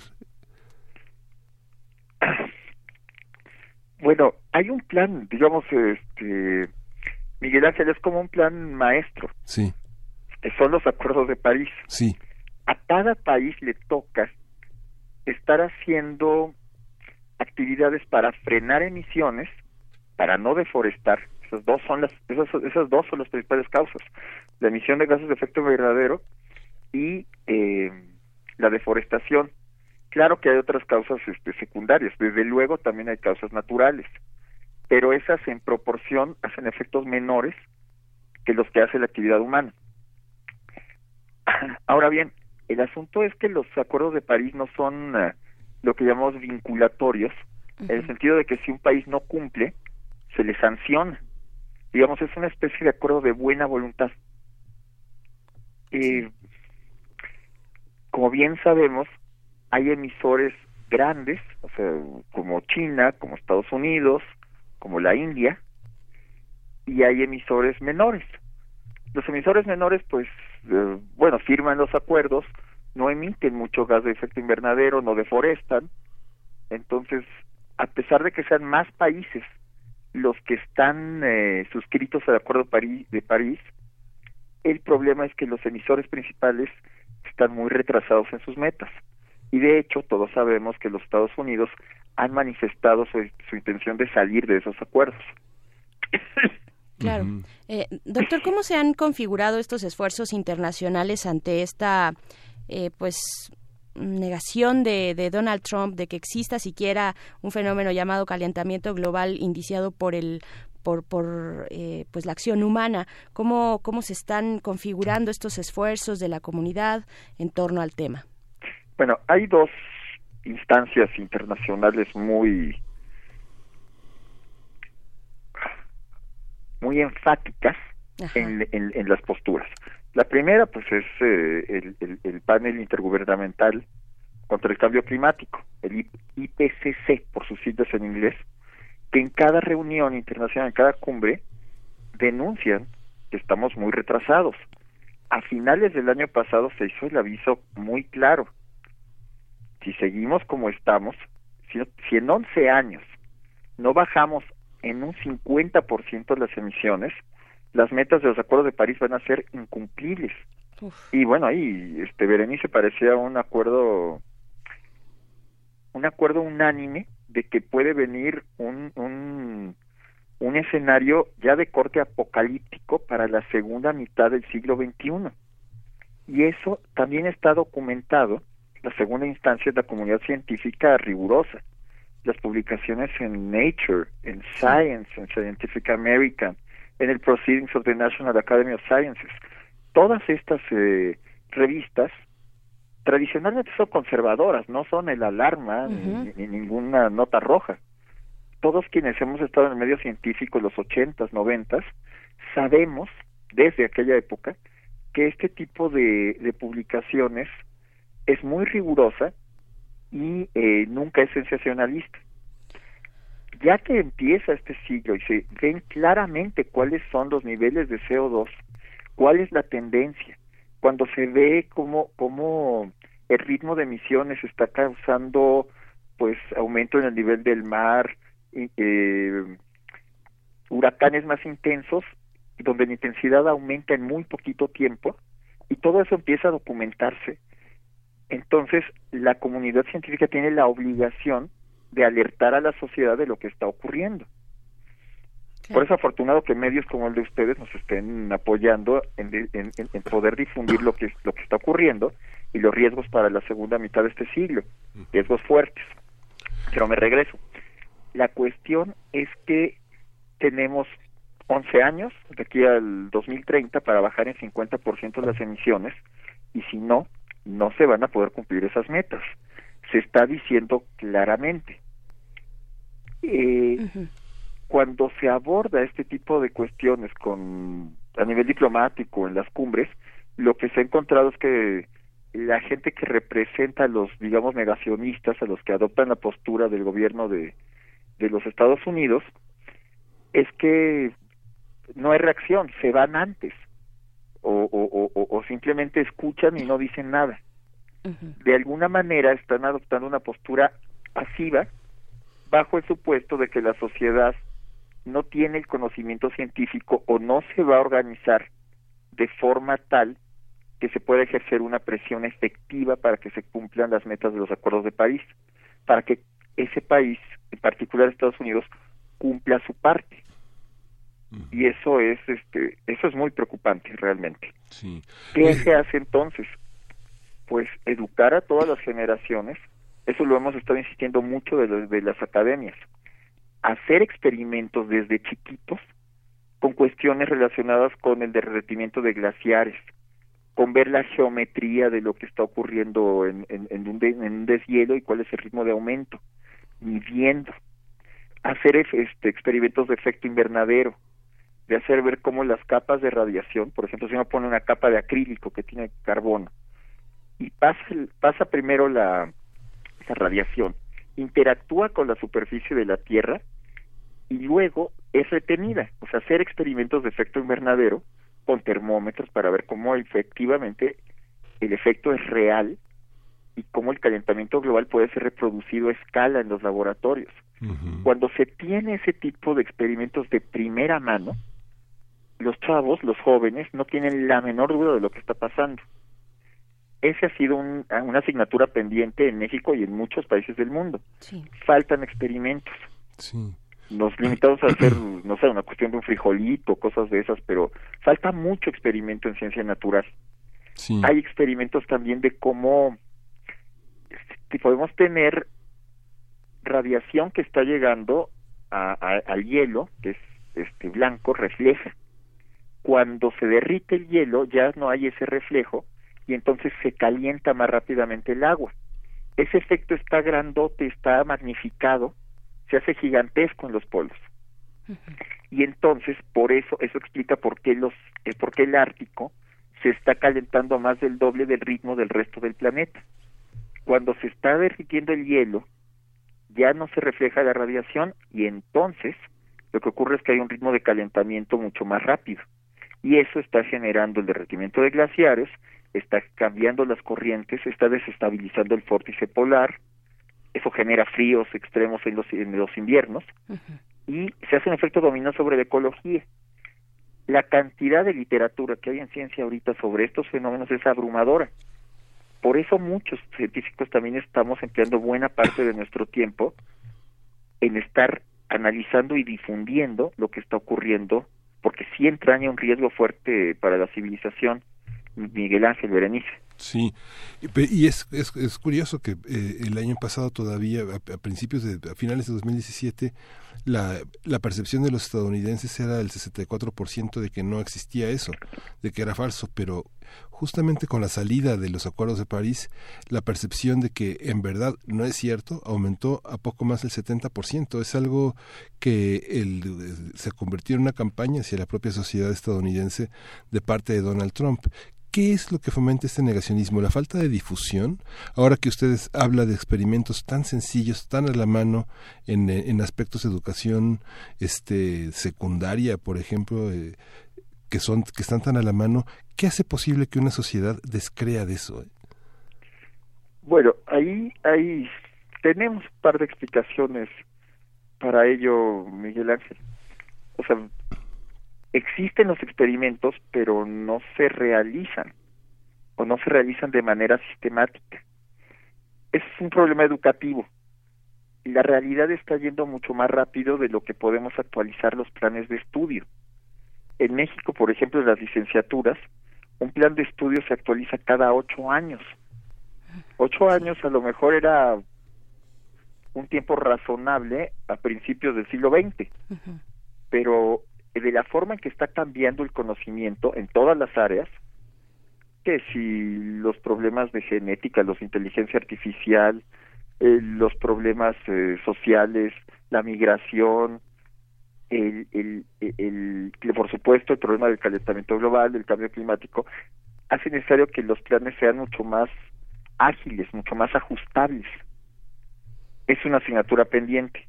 Entonces, una cosa es que estén a la mano los experimentos y otra cosa es que los hagamos. La mayor parte de nosotros crecimos con laboratorios de física muy eh, limitados, digamos. Y en las escuelas públicas hay una cifra ahí que, que, publicó el Banco de México, el Banco Mundial, perdón, respecto a la cantidad de, de laboratorios de ciencias que hay en las escuelas primarias y México sí está muy rezagado.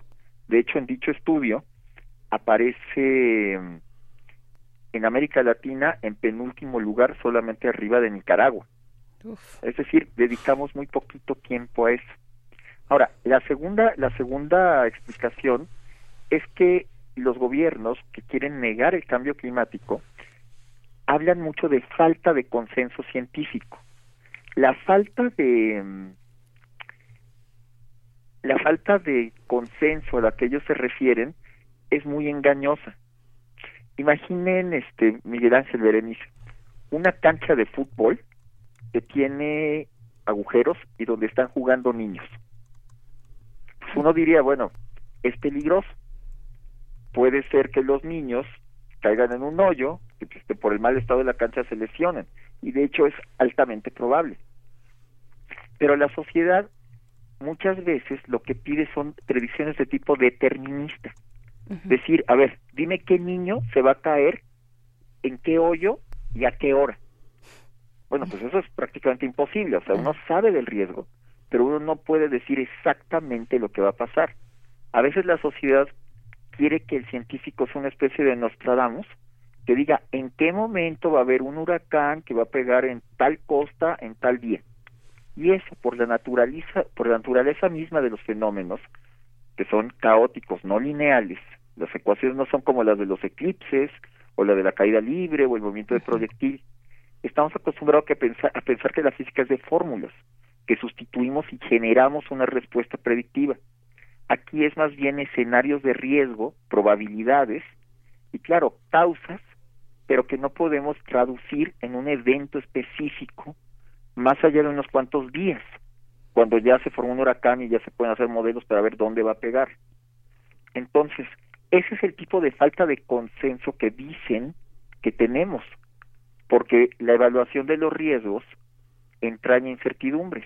Entonces dicen los gobiernos, no, no, no, ni ellos mismos saben lo que están este, prediciendo, ellos no se ponen de acuerdo entre sí en realidad hay un consenso prácticamente unánime de que existe el problema de cambio climático, de que el dióxido de carbono está generando efecto invernadero, que sube las temperaturas y que eso genera riesgos como los que ya mencionamos, derretimiento en los glaciares, alteración de las corrientes marinas, eh, aumento del nivel del mar, huracanes más intensos, ondas de calor mortíferas, pero el consenso de cuál va a ser el, punto de ruptura en una región del planeta u otra, pues no solamente no puede existir, y no es que haya contradicciones en la comunidad científica, simplemente la gente va investigando, reportando datos y sacando conclusiones parciales respecto de los datos que hay, pero de que los riesgos existen,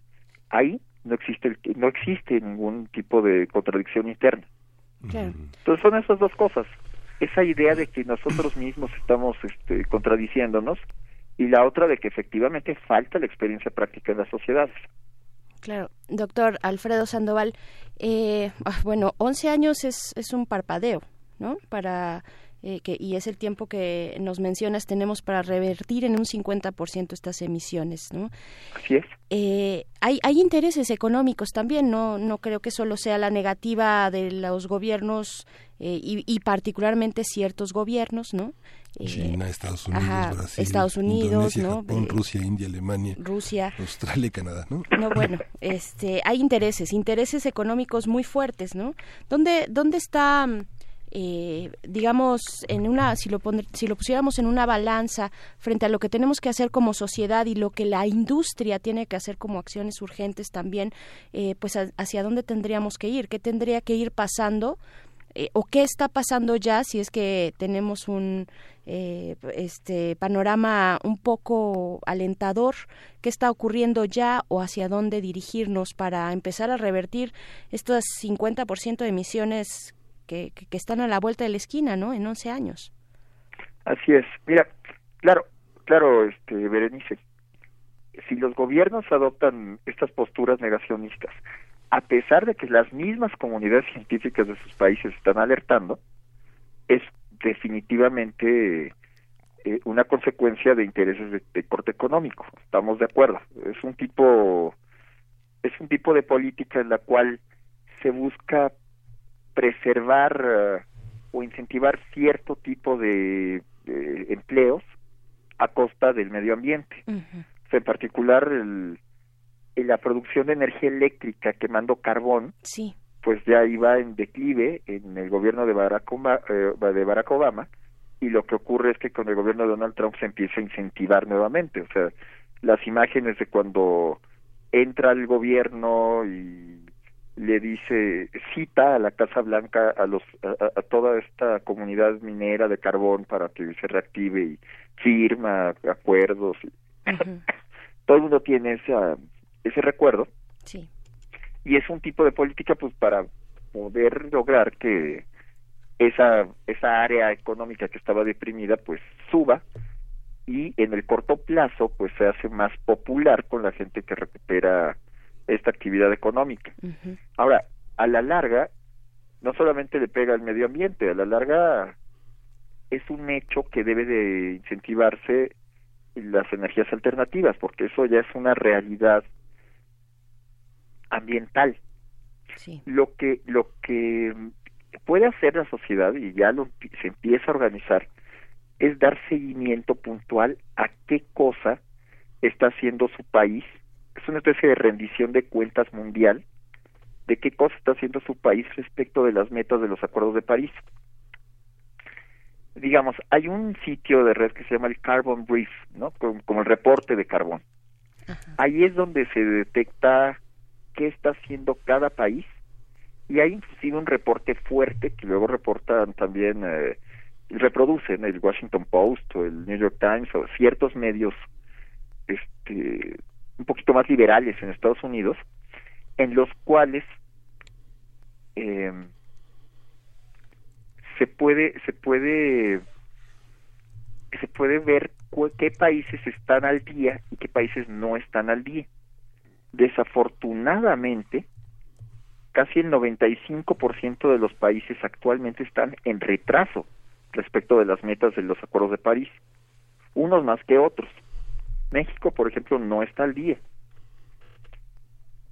Países, este, digamos que tienen emisiones menores, si están al día, de, de los 200 países en el mundo, pues este, unos cuatro están bien al día, otros están con retraso. Ahora, si nosotros como sociedad nos metemos a esas páginas, si los medios de comunicación están reproduciendo a su vez los reportes, siguiendo un poquito el ejemplo de estos medios de comunicación que mencioné, entonces la sociedad exige en gobiernos locales y en gobiernos federales que efectivamente se cumplan las metas, porque sí hay manera de estar viendo qué estamos haciendo en cada rubro. Si tenemos la intención, perdón, si tenemos la intención de cumplir a pie cabal, entonces cada país, aunque no sea vinculatorio el acuerdo de, país, cada, cada país tiene ese compromiso ético con las generaciones subsecuentes para que se cumplan los acuerdos. Ahora, si los acuerdos se cumplen al pie de la letra, pues tenemos un poquito de chance. El problema también es que los acuerdos iniciales dan una ruta para que a lo más suban dos grados centígrados la temperatura para fin de siglo. Y ya el panel intergubernamental hizo notar que dos grados puede ser demasiado, hay que limitarnos en uno y medio. Si ahorita estamos en 1.1 grados, entonces tenemos un margen de maniobra de aquí a los siguientes 11 años, pues para que ya, nos, ya no aumente. Las, las predicciones más pesimistas son que en tres años vamos a llegar al grado y medio. Y eso pues ya es una ruta ya que, que, nos pone en zona roja como planeta. Entonces esa es la organización, los seguimientos. Sí. Entre, eh, eh, entre más enterada esté la sociedad de los indicadores cuantitativos y de cómo funciona la ruta de cada uno de sus países. Una cosa es que se suscriba un acuerdo que esté aprobado en las Naciones Unidas y otra cosa es que la sociedad conozca cuál es la ruta crítica de su propio país. Y eso me parece que no lo hemos hecho, Berenice, Miguel Ángel. Sí. México tiene un sistema nacional contra el cambio climático. Poca gente lo conoce. sí. Muy poquita. Y por el otro lado, si uno se mete a buscar, uno encuentra que se han reunido una vez al año, se leen reportes, son públicos, se leen reportes respecto de la gravedad de la situación, pero no hay un, un enlace entre lo que se está haciendo en este sistema con la sociedad en general. Y la sociedad no tiene manera de saber qué tanto se está cumpliendo o no está cumpliendo. Es este tipo de sitios como el Carbon Brief, donde uno puede estar monitoreando mucho más fácilmente qué está pasando en todo el mundo. Y es un tema, para cerrar un poco ya la conversación, eh, es un tema de corrupción, es un tema que en México tenga que ver con eh, hacerse de la vista gorda, este, con la corrupción. Ay, Miguel Ángel, mira, este, yo no creo realmente que haya una intención de corrupción ahí. Es más bien desinterés, indiferencia hacia la ciencia que ha habido desde hace muchísimos años. O sea, la ciencia no ha sido prioridad en México. Existen, claro, instancias, este, a veces les digo que son garbanzos de a libra, ¿no? O sea, hay una comunidad que tiene una tradición fuerte, tenemos este logros, pero comparo mucho con el atletismo que, o, con el deporte olímpico, que tenemos algunas medallas, todas las olimpiadas, pero no hay una tradición atlética y al contrario, tenemos índices de obesidad y de, diabetes muy alto, poco nivel de ejercicio. Eso este, pasa también en la comunidad científica.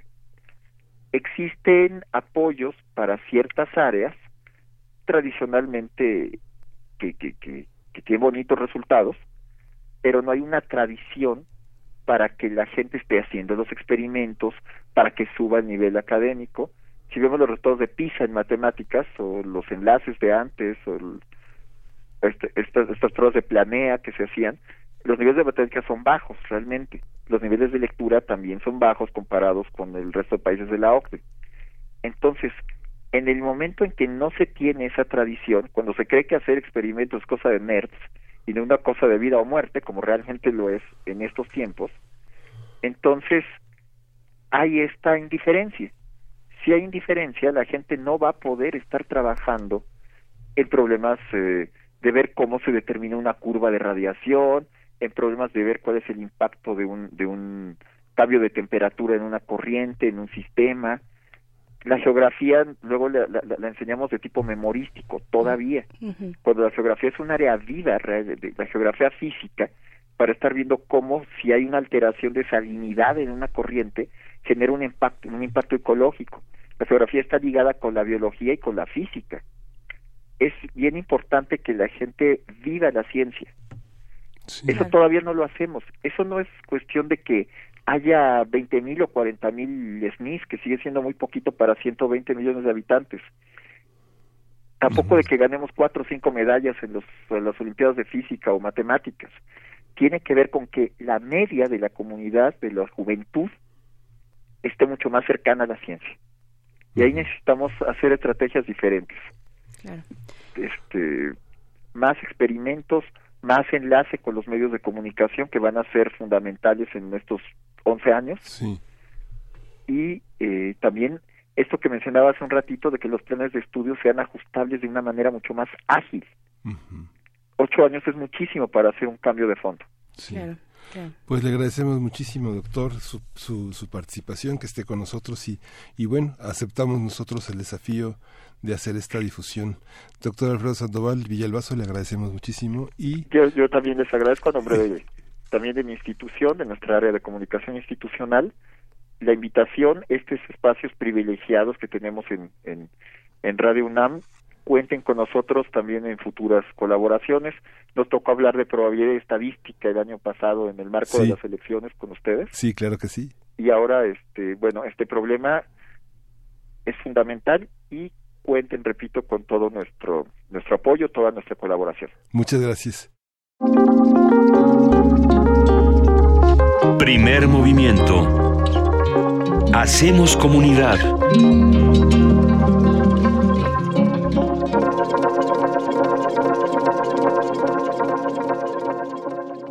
Estamos de vuelta aquí en Primer Movimiento con mucho gusto de eh, estar en esta transmisión, en esta transmisión especial. Es un programa grabado por el motivo pues de los días de asueto. Esto eh, pues en este día jueves 18 de abril. Miguel Ángel Quemain, después de haber escuchado nuestra nota nacional con el doctor Alfredo Sandoval Villalbazo sobre el calentamiento global, lo que nos espera hacia la segunda mitad de esta hora pues es en torno a los derechos y la situación de la mujer en México y yo agregaría aquí que es acerca de las mujeres en México por los distintos tipos de situaciones que se viven y esto apelando a pues este, este término de lo transversal ¿no? Eh, en, pues en los distintos movimientos que reconoce las diferencias, las diversidades y las distintas eh, pues adversidades por los que pasan los grupos de mujeres. Sí, ya lo conversaremos. Vamos a escuchar esa entrevista que se da en el contexto unos días antes de la del Día Internacional de la Mujer y que vale la pena reconocer a estas dos eh, académicas, estas dos mujeres que contemplan, eh, incluido al periodismo, cuál es la situación, cuál es la situación que priva hoy en, en ese territorio. Ana Laura Velázquez y Amner Chaparro nos hablan sobre el tema. Primer movimiento. Hacemos comunidad. Nota Nacional. Durante la conmemoración del Día Internacional de la Mujer, el gobierno federal presentó un plan de acciones emergentes para garantizar la integridad, la seguridad y la vida de las mujeres y las niñas en México. Ese día, eh, el presidente Andrés Manuel López Obrador propuso que los temas polémicos relacionados con los derechos de las mujeres sean definidos a través de una consulta pública. El mandatario respondió así ante las protestas de colectivos de mujeres por la aprobación de un día antes en el Congreso de Nuevo León de una reforma a su constitución para reconocer la vida desde su concepción. En su conferencia matutina, López Obrador dijo que no era momento de abrir ese debate y mencionó que su prioridad es el combate a la corrupción. La discusión sobre este tema enfrentó a senadoras de Morena. La legisladora Lili Telles dijo que la interrupción del embarazo es un asesinato y anunció que presentará una iniciativa para castigar el aborto. Por su parte, Olga Sánchez Cordero, secretaria de Gobernación, exhortó a los congresos locales a analizar con cuidado las reformas que penalicen la interrupción del embarazo, ya que es un tema que viola los derechos de la mujer y pidió al Congreso de la Unión a crear un código penal único para eliminar el aborto como delito. A partir del programa de Inmujeres, de la ley de en Nuevo León, de la iniciativa de ley de la senadora Lili Telles y de otros temas, vamos a hablar sobre la situación de las mujeres en México hoy, las discusiones que se están dando, los avances y retrocesos que se observan. Nos acompaña para ello Ana Laura Velázquez, abogada especialista en derechos humanos y género, integrante del Círculo Feminista de Análisis Jurídico, y también está con nosotros Amneris Chaparro, doctora en teoría política por la Universidad de Essex e investigadora del Centro de Investigaciones y Estudios de Género de la UNAM. Bienvenida, Ana Laura, gracias por estar aquí. Gracias, buenos días. Muy buenos días, Amneris, muchas gracias también. Hola, buenos días, Berenice y Miguel Ángel. Buenos días a las dos. Una cuestión mediática que hace aparecer también el, el, afiliarse a las causas de las mujeres como una cuestión un poco de espectáculo, cuando hay una serie de problemas que atraviesan transversalmente muchísimos de los programas de gobierno y que son prioridades y emergencias, como pasa con la situación de la violencia intrafamiliar, el tema, de la, el, tema del abuso sexual, el tema de las oportunidades para niñas y, y, y el, tema de la, el tema de la maternidad subrogada, de la maternidad asistida. Hay muchos problemas que está enfrentando el nuevo gobierno y que son problemas que en otros países han resuelto a través de, leyes, de protecciones estatales y de un reconocimiento de la participación de las organizaciones. ¿Cuáles consideran ustedes en esta idea de la transversalidad fuera de un ámbito de la teoría feminista, pensando en la teoría feminista como una herramienta que permite pensar también las cuestiones de género? ¿Cuáles son las prioridades que tendría que tener esta cuarta transformación para, para paliar, para abatir algunos de los problemas fundamentales que, que enfrentan las mujeres mexicanas hoy? Bueno, yo, yo por ejemplo me puse a pensar. Ana Laura. ¿Qué, qué debería proponer un gobierno de izquierda desde el género? Cuando muchas, muchos ciudadanos dimos nuestro voto, me incluyo, a un partido de izquierda, pues tenemos ciertas expectativas. En particular, hablando de temas de género, mis expectativas serían que los temas que se estuvieran debatiendo actualmente no fuera eh, la prisión preventiva oficiosa para el feminicidio como una solución, porque eso no va a solucionar la problemática. Yo que esperaría que se estuvieran eh, debatiendo temas de aumentar permisos de paternidad y maternidad mucho más altos que los que actualmente tenemos en la ley de trabajo. Eso para ayudar a una división de las labores de cuidado, incluso a favor de, la, de los derechos de la niñez también eh, estaríamos esperando que el tema de la interrupción legal del embarazo se estuviera discutiendo de una forma mucho más seria, más concreta, más aterrizada. Por otra parte, también esperaríamos la perspectiva de género en, eh, en temas como la tema de justicia penal, medidas cautelares, en el tema de cómo se va a atender las problemáticas de las mujeres privadas de libertad y otros temas muy controvertidos como los que tú señalas, como la gestación subrogada, etcétera. Eso es lo que desde mi, mi perspectiva se debería de estar discutiendo en una agenda de izquierda real. Claro, Amneris. Yo creo, sí, dime. Sí, sí, este, ¿qué, ¿qué tienes que decir también al respecto? Yo creo que el proyecto de un gobierno de izquierda sí nos hace reflexionar nos tienen que hacer reflexionar en colectivo sobre grandes temas que, si bien son teóricos, deben tener un aterrizaje en, lo concreto, que son que es la justicia y la igualdad. ¿Qué tipo de país queremos en este sentido? Entonces, añadiendo a lo que mencionaban a Laura, yo creo que hay una gran deuda por parte del gobierno de México sobre eh, justicia y igualdad y violencia. Creo que ese ha sido un tema que se ha dejado de lado eh, al darle prioridad quizá a otros asuntos que también son importantes, pero que de nuevo nos muestra que la precarización y la violencia que sufren los cuerpos de las mujeres sigue siendo un tema de segundo orden. Entonces, eh, me parece importante que mm, exista un diálogo y una reflexión en colectivo que venga desde la izquierda, pero que también incluya digamos, otras voces, eh, para darle un fin eh, y un cauce eh, muy específico en política pública para atender los fenómenos de violencia al interior de los hogares y fuera de estos. Creo que un país donde el feminicidio es moneda común es una deuda que sigue teniendo el gobierno y que al final del día va con va a una agenda mucho más amplia de qué significa tener realmente igualdad, igualdad de libertad para las mujeres de este país. ¿Quiénes, ustedes pueden ver como alguna figura importante, alguien desde dentro que esté formando estos cuadros, que esté llamando a las, a, las mujeres, particularmente desde este ámbito de la protección de los derechos, esas mujeres que están luchando, que tienen, que tienen la perspectiva de género, ¿no? No, no solamente cumplir con la paridad, sino con la perspectiva de género. Eh, bueno, yo, yo veo una figura que sí ha sido importante, que por una parte es Olga Sánchez, desde el Ejecutivo y en el Legislativo la, eh, desde Malu Sin embargo, el, el tema y la problemática que podría ocurrir en este en esta administración es que finalmente y desde, desde mi perspectiva que la última palabra siempre la va a tener el presidente López Obrador. Entonces, mientras no sea un tema prioritario para él, mientras eh, eh, no, no sea algo relevante en su agenda, pues no se le va a dar un impulso por, por más fuerza que se trate de empujar desde otras áreas. Y esto creo que quedó muy claro cuando en la semana pasada se le hizo este cuestionamiento del aborto y él lo que dijo, su respuesta fue vamos a acabar con la corrupción. Cuando una cosa no tiene nada que ver con la otra, no está peleado el abordaje de un tema y del otro.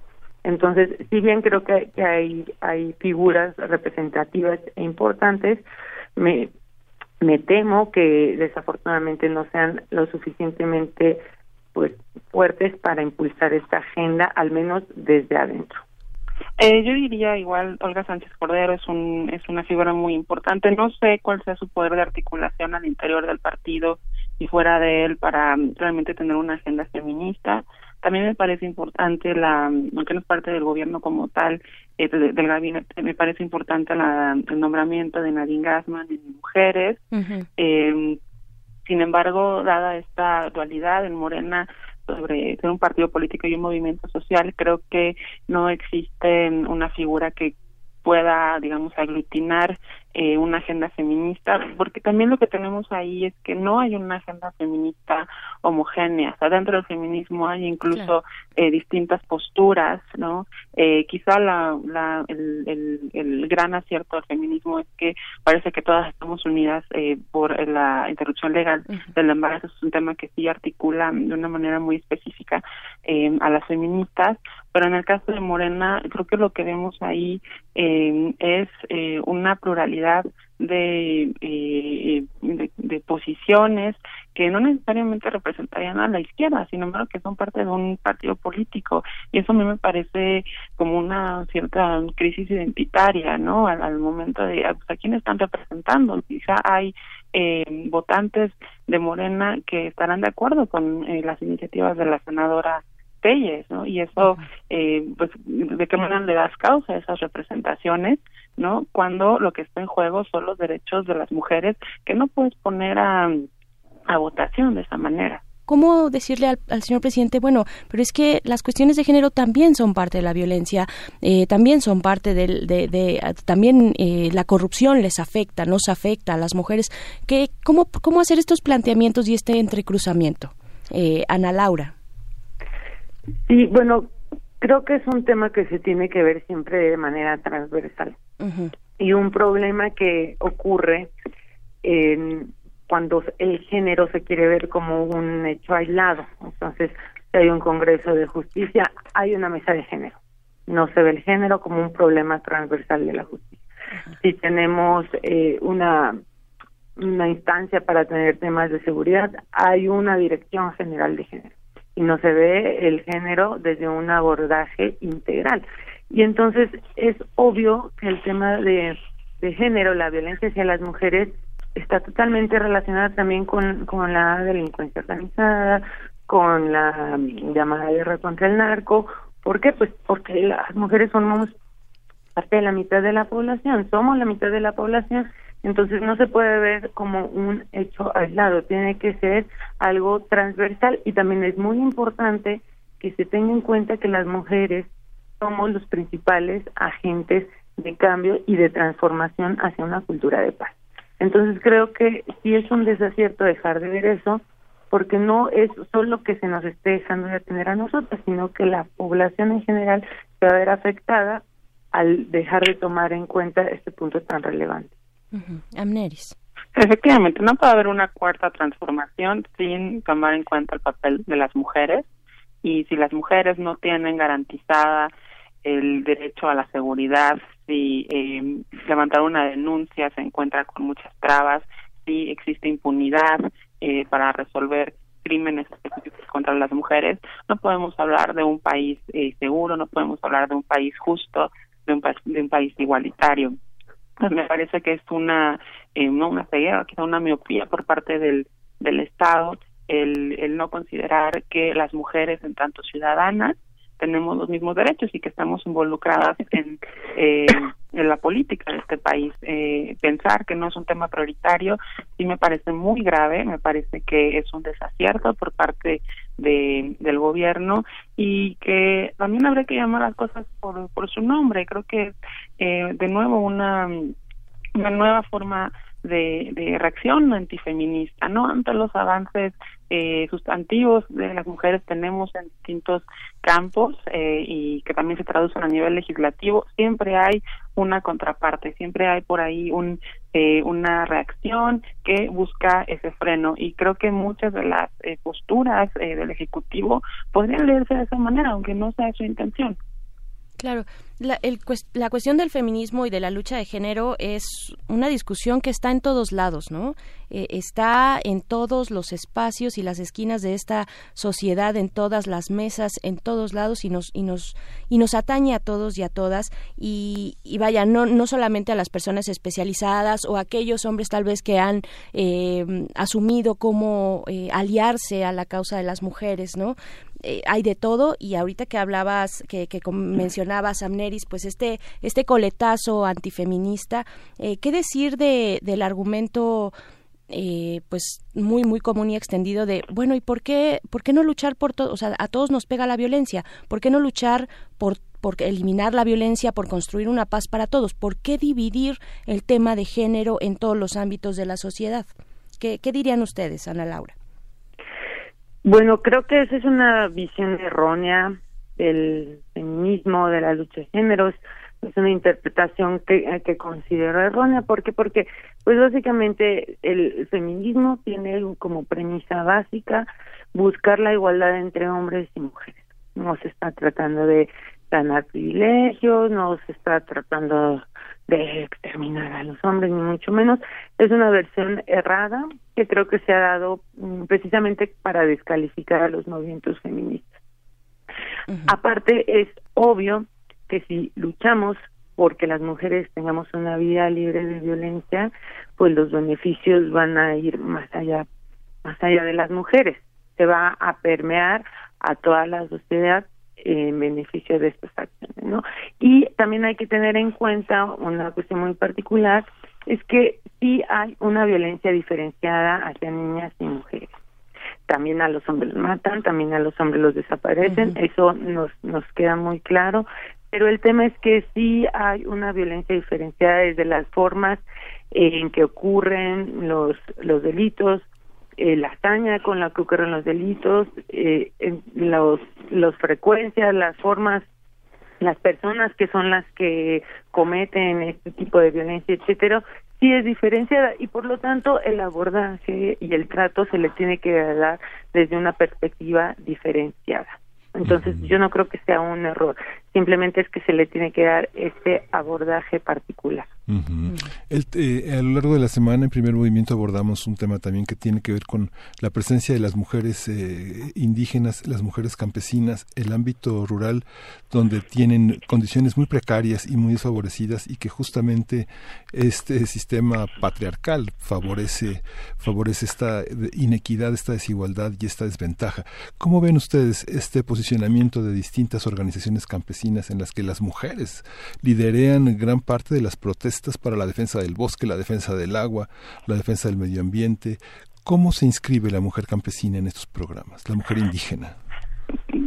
Bueno, yo diría que eh, no necesariamente eh, la inscripción de las mujeres campesinas a ciertas causas tiene que ser una inscripción feminista. En muchos casos la es, porque al final del día el feminismo, en tanto proyecto ético, articula en, en, en sus centros a distintas eh, a distintas otras eh, posicionamientos que tienen que ver con la ecología o con cuestiones relacionadas a la raza y a la clase. Entonces creo que lo que vemos ahí es un eh, movimiento de mujeres muy importante que abona a precisamente este eh, este reclamo de justicia que tanto necesita este país no creo que las mujeres campesinas al salir eh, vuelven a visibilizarse a decir no somos sujetos eh, aislados no somos sujetos que deban permanecer al margen de las transformaciones más importantes de este país. Tienen algo que decir tienen algo que aportar y me parece muy importante que muchas de ellas sí se asumen como feministas y que, se suman a esta a esta causa. Claro, y un feminismo, eh, supondría yo, muy particular, muy específico desde ellas y, y, construido desde sus comunidades y su situación específica, ¿no? Eh, Ana Laura Amneris, también ya para despedirnos, eh, no queremos dejar de preguntarles su opinión sobre el programa, este programa de Inmujeres, el programa de fortalecimiento a la transversalidad de la perspectiva de género. ¿Cómo lo ven? ¿Qué auguran con, con, este, con este programa? Eh, ¿Les suena bien? ¿Les gustó? ¿Dónde eh, tal vez pondrían algún, remarcarían algo que podría mejorar? ¿Qué decir, Ana Laura? Pues por una parte, nosotras desde el Círculo Feminista de Análisis Jurídicos hicimos un posicionamiento donde vemos si algunas cuestiones positivas como pues eh, que, que se señale que el tema de violencia hacia las mujeres sí es una problemática de Estado, ¿no? que se deje de ver como un tema de violencia familiar, de crímenes pasionales, etcétera, y que se asuma como un problema de Estado. Esto es un primer paso muy importante. También, por otra parte, vemos positivo que se haya contemplado un mecanismo de rendición de cuentas para medir la eficacia de las acciones por emprenderse. Sin embargo, hay otros puntos cuestionables. Por ejemplo, se integró un plan para atender esta problemática ya hasta los 100 días de la administración pública, ¿no? Entonces, esto nos hace ver que no era un tema prioritario, ¿no? Que era un tema que sí desde, desde la perspectiva de la agenda del Ejecutivo, podía esperar, podía esperar 100 días y hasta entonces fue que salió. Por otra parte, también vemos que los mensajes que se dan desde este plan de las mujeres, pues no precisamente coinciden los que se han dado por parte del mismo presidente, ¿no? Como como esta cuestión de dejar el tema de la interrupción legal del embarazo en en un segundo plano o ni siquiera abordarlo, ni siquiera mencionar la palabra aborto cuando se le cuestiona esto. Entonces, sí vemos, vemos cuestiones positivas o también este punto de que se va a revisar qué tan eficientes están siendo las alertas de género, cómo se puede abordar el problemática en todos los estados que tienen muy graves situaciones de violencia hacia las mujeres. Entonces, por esta parte, junto con la rendición de cuentas, creemos que es positivo entonces aquí lo que vemos necesario es que por parte de la sociedad civil organizada, organizaciones colectivas feministas, sí estemos dando un impulso muy importante para que esta agenda propuesta se cumpla y se mejore. Muy bien, Amneris. En, en efecto, creo que es un paso importante que exista un programa de fortalecimiento, eh, pero ningún programa va a ser lo suficientemente exitoso si no se lleva a cabo eh, al lado de políticas de sensibilización que empiecen desde arriba. ¿no? Es decir, si eh, se utilizan este tipo de programas simplemente como paliativos para que el gobierno diga, claro, hacemos cosas por género porque ahí está está el programa eh, pero si no se concretiza y sobre todo si no hay un, una, una real convicción por parte del Ejecutivo y de todas las personas que están ahí involucradas eh, de la importancia de la transversalidad, de la importancia de los temas de género para la justicia, creo que ahí simplemente vamos a ver estas enormes contradicciones de las que hablábamos hace un momento, de que por un lado, pues tener eh, ciertas iniciativas que son importantes para seguir garantizando los derechos de las mujeres, pero por otro lado eh, no son parte de eh, las prioridades del gobierno. Entonces creo que ahí eh, nos toca eh, también desde la academia y de la sociedad civil eh, pues instaurar eh, formas de vigilancia, de acompañamiento, de seguimiento de estos programas, a ver qué, de qué manera se concretizan. Claro. Claro, bueno, pues, pues, pues muchas gracias. Seguiremos esta conversación. Aquí quienes nos escuchan, Víctor Martínez nos dice, puntualiza que durante la campaña en el foro, la campaña de Andrés Manuel López Obrador, en el foro estudiantil en el TEC de Monterrey, los estudiantes preguntaron a Andrés Manuel sobre el aborto y él contestó que lo iba a hacer una consulta. Ajá. Entonces, bueno, ahí está uno de estos datos para seguir esta conversación y del tratamiento sobre los derechos de las mujeres que viene desde el Ejecutivo. Ana Laura Velázquez, integrante del Círculo Feminista de Análisis Jurídico, muchas gracias por conversar con nosotros. Gracias a usted por el espacio. Un saludo. Un saludo Gracias, también. gracias a ustedes. Y Amneris Chaparro también, gracias. Muchísimas gracias, doctora en Teoría Política por la Universidad de Essex y también investigadora del Centro de Investigaciones y Estudios de Género de la UNAM. Muchas gracias. Gracias a ustedes. Un saludo. Pues con esto nos despedimos de esta segunda hora de primer movimiento. No olviden, mañana es la, procesión del silencio en Morelia. Silencio, pero no tan silencio. Suenan y retumban los pasos de la gente que marcha. Vámonos ya. Nos despedimos de la red Nicolaita de la frecuencia 104.3 de FM. Hasta mañana. Nos vemos. Vamos a la tercera hora de primer movimiento. Síguenos en redes sociales. Encuéntranos en Facebook como Primer Movimiento y en Twitter como arroba PMovimiento. Hagamos comunidad.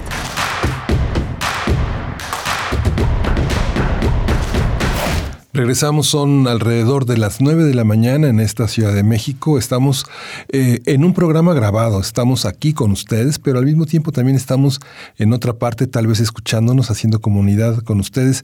Berenice Camacho, ¿cómo estás? Así es, Miguel Ángel Quemain, tal vez escuchándonos pero meciéndonos al mismo tiempo desde una hamaca, o eso espero. Les hablamos desde el pasado, así es, esto es un programa grabado y les hemos hecho, bueno, la, la producción de este programa ha hecho una selección, una selección de entrevistas pasadas importantes de las cuales anotar hacer tal vez una eh, pues un- una pausa para reflexionar sobre todos estos temas que de pronto en lo cotidiano de los días pues no nos da el tiempo y la vida para reflexionar un poquito más y pues bueno eh, esta selección hecha por la producción a cargo de nuestra querida productora Frida. Y pues bueno vamos vamos con lo que sigue en la siguiente hora de primer movimiento. De entrada pues la poesía necesaria que me toca a mí Sí, y venimos de, conversar con eh, sobre el tema de la con Ana Laura Velázquez y Amnery Chaparro sobre los, eh, los procesos de la mujer en México, que es resultado de una gran apuesta que hemos hecho desde, a- desde el inicio del año de contemplar todo el papel de la mujer, la violencia intrafamiliar, todo lo que está alrededor y que la semana pasada, como ustedes tuvieron la oportunidad de escuchar y quienes no están los podcasts para testificarlo, el tema del Me Too y todas las características que ha tenido esta, este hartazgo generalizado de muchas mujeres que se han manifestado, muchas de manera anónima, que ha sido criticado, y otras de manera abierta contra las opresiones tan generalizadas desde hace tantos años. Así es, este, pues este movimiento que surge en Estados Unidos, por eso eh, se nombra así, Me Too, que se, pues, se traduce como yo también o a mí también, en una forma de decir, a ver, a mí también me ha pasado esto, yo también he estado ahí, y pues bueno, se traslada a otras latitudes, eh, en el caso francés también, en el caso mexicano y latinoamericano en general, pues bueno, está esta discusión eh, que nos convoca a todos y a todas, porque a todos nos incumbe, eh, porque todos formamos parte de alguna manera de distintos tipos de violencia. Bueno, en este caso es la violencia de género que recae sobre lo femenino, ya lo hemos dicho, no solamente sobre las mujeres, sino también todo aquello que, que simbolice lo femenino. Los hombres de la diversidad sexual también están incluidos pues en esta, en esta lucha y pues hay que distinguir las violencias, perdón, para saber de dónde vienen, porque de pronto también decimos, bueno, es que a todos nos violentan, más en el México de, este año, de esta época, de esta era, de estos años, a todos nos violentan, todos pasamos por distintas violencias, pero es bueno identificar pues cómo se distinguen cada una de ellas para poder atajarlas en comunidad, ¿no? Nos fuimos al asueto con una propuesta de reforma laboral que está en la, en la Cámara de Diputados discutiéndose y justamente la transversalidad de todos estos temas toca el trabajo, que es uno de los aspectos fundamentales para una gran cantidad eh, de hombres y mujeres, mujeres que tienen condiciones todavía muy inequitativas y pocas oportunidades de trabajo, de, generar una, una, igualdad en temas de salario, de prestaciones. Y bueno, vamos a estar en esta frecuencia, en esta tercera hora de primer movimiento, hablando de lo femenino desde particulares puntos de vista muy interesantes. Sí, es muy, muy interesantes y pues bueno, les saludamos, les recordamos que estamos en un programa grabado con una selección eh, que nos hace Frida Saldívar, nuestra productora, y todo el equipo de producción a quienes les deseamos una feliz, feliz vacación, eh, bueno, un, felices días de asueto. Esperamos de verdad que estén tendidos en la playa, eh, tomando el sol y bebiendo un coco como, como se debe, o si no, al menos meditando. Sí, Uriel Gámez está, seguramente estará preparando sus controles de lectura que no ha entregado. y, y este, poniéndose al día con este último semestre. Díganos, ¿qué están haciendo ustedes? Sí, claro, porque muchas veces para eso se utiliza la Semana Santa. Díganos ustedes, estudiantes, profesores, ¿qué están haciendo? ¿Cómo están viviendo su Semana Santa, sus dos días, por, por lo menos dos días para algunos, algunos toda la semana, de asueto en este jueves 18 de abril? Y pues bueno, más adelante en esta hora tendremos la poesía necesaria en voz de su servidora.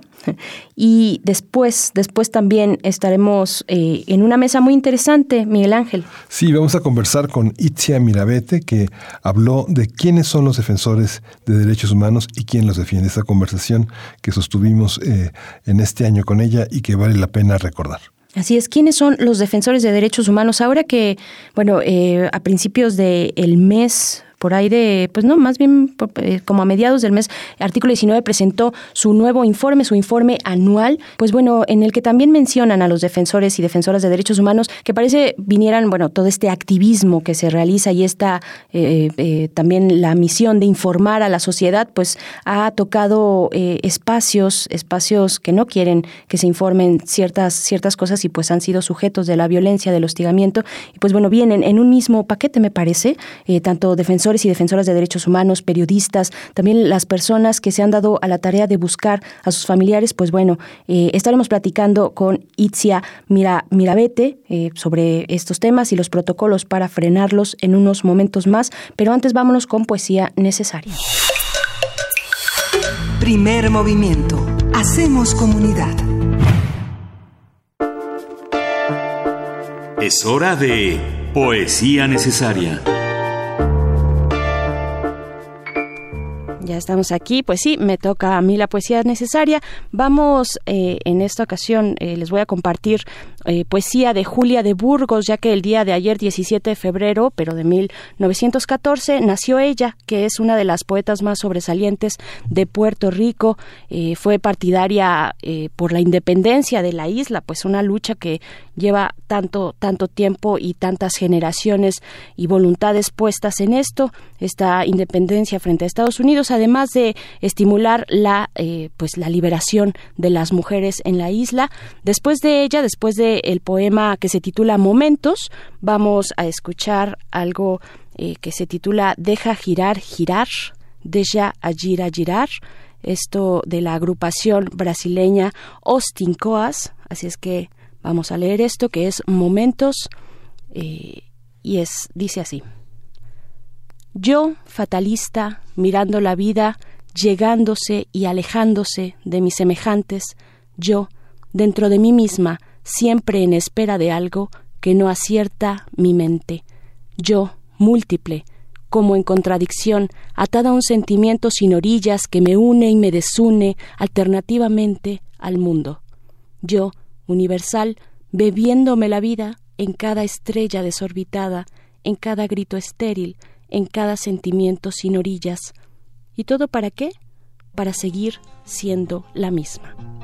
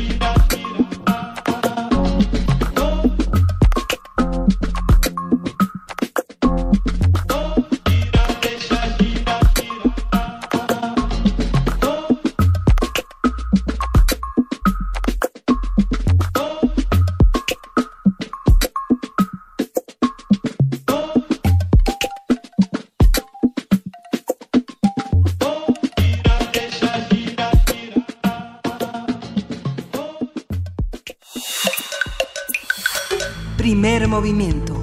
Hacemos comunidad.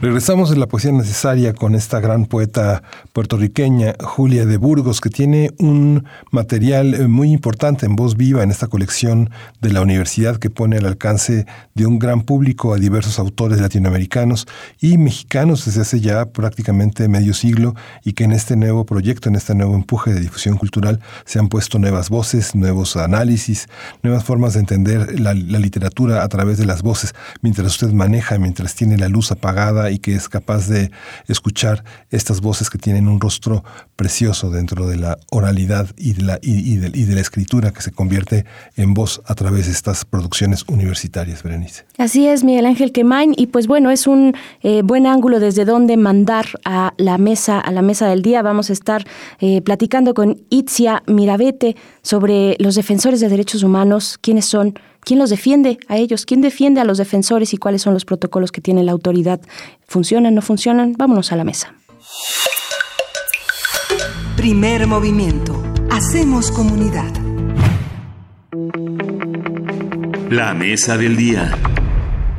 Aunque no existe una definición concreta de quién es o puede ser defensor de los derechos humanos, la ONU reconoce que pueden identificarse como defensores a las personas o grupos de personas que se esfuercen en promover los derechos humanos, desde organizaciones intergubernamentales asentadas en las mayores ciudades del mundo, hasta individuos que trabajan en sus comunidades locales.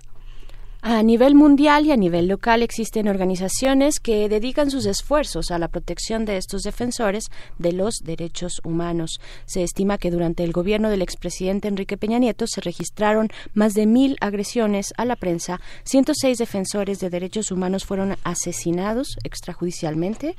Eh, porque no hay otra forma de, decirle al asesinato, y 81, eh, 81 defensores y defensoras permanecen eh, desaparecidos. El ataque más reciente contra un periodista se registró el sábado pasado con el asesinato del locutor Jesús Ramos en Tabasco. Ese mismo día fue hallado sin vida el activista mushe Oscar Cazorla, de 62 años de edad.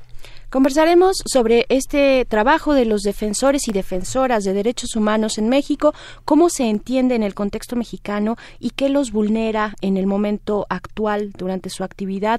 Para esto nos acompaña Itzia Mirabete, abogada, coordinadora de documentación y seguimiento de casos del área de protección y defensa de la organización Artículo 19, misma organización que integra el espacio OSC espacio OSC, que acompaña a periodistas que se encuentran en riesgo de ejercer su derecho a la libertad de expresión, libertad de, prensa. Así es que bienvenida, Itzia. Eh, gracias por estar acá en la cabina.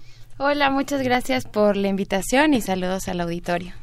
Y pues bueno, preguntarte primero, eh, ya dábamos a, estas cifras terribles y fatales eh, y es un tema que estuvo, que se ha estado dando seguimiento por parte de este espacio OSC, ¿no? ¿Cómo, cómo llegan ustedes como organización, artículo 19, junto con otras, para articular este esfuerzo primero que nada, ¿no? Espacio OSC. Bueno, el espacio OSC surge y se empieza a conformar prácticamente desde el año 2012.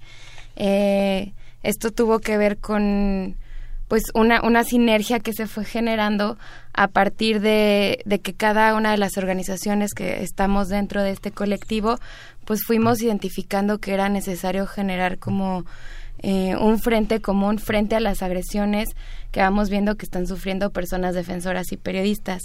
En un inicio este espacio eh, eran organizaciones independientes que lo que hicieron fue impulsar eh, la actual ley federal de protección para personas defensoras y periodistas y una vez que esta ley surgió el espacio ya se conformó eh, principalmente para monitorear la implementación de esta ley, ¿no? Y ver que sí se estuviera cumpliendo tal y como, como se establece, porque pues al final esa ley es producto eh, y una batalla ganada de la sociedad civil organizada. Eh, sin embargo, eh, pues hoy en día vemos que este mecanismo cada vez eh, pues resulta insuficiente, ¿no? Eh, siguen agrediendo y asesinando a personas defensoras y periodistas que ya están como beneficiarias del mecanismo y obviamente le sigue pasando a muchas otras que ni siquiera conocen que existe el mecanismo. Hemos identificado que las instituciones que tendrían que estar ahí participando que participan por ley en la Junta de Gobierno y otras que tendrían que involucrarse, eh, no se están coordinando, entonces como que el espacio está un poco, digamos, ampliando el marco de, de actuación, de ya no solamente monitorar la implementación de la ley, sino también estamos como tratando de generar un análisis sobre la necesidad de, de generar una política pública que realmente atienda esta problemática desde el ámbito de prevención, también de protección, obviamente, de investigación, sanción y reparación del daño, porque el mecanismo lo que se ha centrado es como en, digámoslo así, encerrar en una burbuja a periodistas y a personas defensoras que están en riesgo, pero no atacan la violencia estructural, ¿no? Eh, y entonces eh, el mensaje que se le manda al agresor es, pues tú no te preocupes, yo aquí lo cuido, trato de que medio sobreviva, ¿no? Mientras tú haz lo que quieras. en, en, eh, en, el caso de los conflictos ambientales, de los más de 320 conflictos ambientales que hay en México, como lo señalaba el informe que habían hecho en, en, la UNAM, eh, diversos investigadores, están en, en, la línea de los derechos humanos, o sea, tantos conflictos que involucran en el agua, los bosques, la minería, los derechos humanos. ¿Cómo prevenir eso? Cómo prevenir esas esas cuestiones de injusticia. Ahora comentábamos este al inicio de esta hora la conferencia de prensa en la que los contratos leoninos en la Comisión Federal de Electricidad son el, el este el tema del día. ¿Cómo evitar eso? ¿Cómo, cómo prevenirlo? ¿Cómo pues eh, es una gran pregunta. En realidad creo que, o sea, se necesita principalmente de voluntad de muchísimas instituciones, ¿no? Eh, no tengo la respuesta exacta hacia cómo prevenimos y evitamos que, esto siga ocurriendo, pero les puedo ni toda dar la, ni toda la administración federal, claro, ni el aparato de justicia. Pero creo que un buen ejemplo es algo que el año pasado justo implementó el mecanismo eh, en coordinación con organizaciones de sociedad civil en Chihuahua, ¿no? La alerta de Chihuahua eh, es, un, es una herramienta que contempla la Ley Federal de Protección donde el mecanismo eh, inició un proceso de diálogo con distintas instituciones estatales, eh, allá en Chihuahua con, con, el Ejecutivo local, legislativo, eh, para tratar de, de, dialogar y ver qué estaba pasando con los conflictos ambientales en Chihuahua, porque en un momento se disparó el número de agresiones a periodistas y personas defensoras en Chihuahua. Y, lo que se hizo fue pues eso, ¿no? Dialogar y ver a ver qué está pasando con la Profepa, quién está entregando permisos, qué empresas están relacionadas y a partir de ahí como que tratar de inhibir, ¿no? Fue como un primer esfuerzo, eh, todavía se sigue como debatiendo qué tan funcional fue, pero bueno, ya hubo como este primer intento, ¿no? Creo que eso hace falta replicar en otras entidades eh, y pues empezar a ver más allá del contexto, ¿no? Es decir, que sí que cárteles, pero también que empresas, pero también eh, cómo están funcionando las secretarías de seguridad pública, eh, si parece que están operando para alguien o no. Eh, y primero parte de la necesidad de reconocer que existe una problemática, ¿no? Que eso es algo que estamos viendo por un lado digamos con buenos ojos que sí vemos que el actual gobierno está reconociendo que sí existe una problemática en materia de derechos humanos, pero lo que nos preocupa es que en el discurso ha quedado muy de fuera eh, las agresiones a personas defensoras, es decir, no vemos que esté en la agenda del gobierno federal actual eh, un plan para reconocer la labor de personas defensoras y para decir esto les está ocurriendo, las están agrediendo por su labor, ya sea en temas de tierra, territorio, pero también quienes trabajan temas de violaciones graves a derechos humanos, quienes trabajan con migrantes, con mujeres, con periodistas, ¿no? Claro. Es es un es un mundo de personas que se dedican a defender distintos derechos humanos y no vemos que esté en la agenda lo que está ocurriendo. Claro, tal vez, tal vez el caso que nos comentas de Chihuahua, no sé si a tu parecer, eh, Itzia, tenga algo que ver con pues un poco el, eh, el desafortunado pero al finalmente impulso que,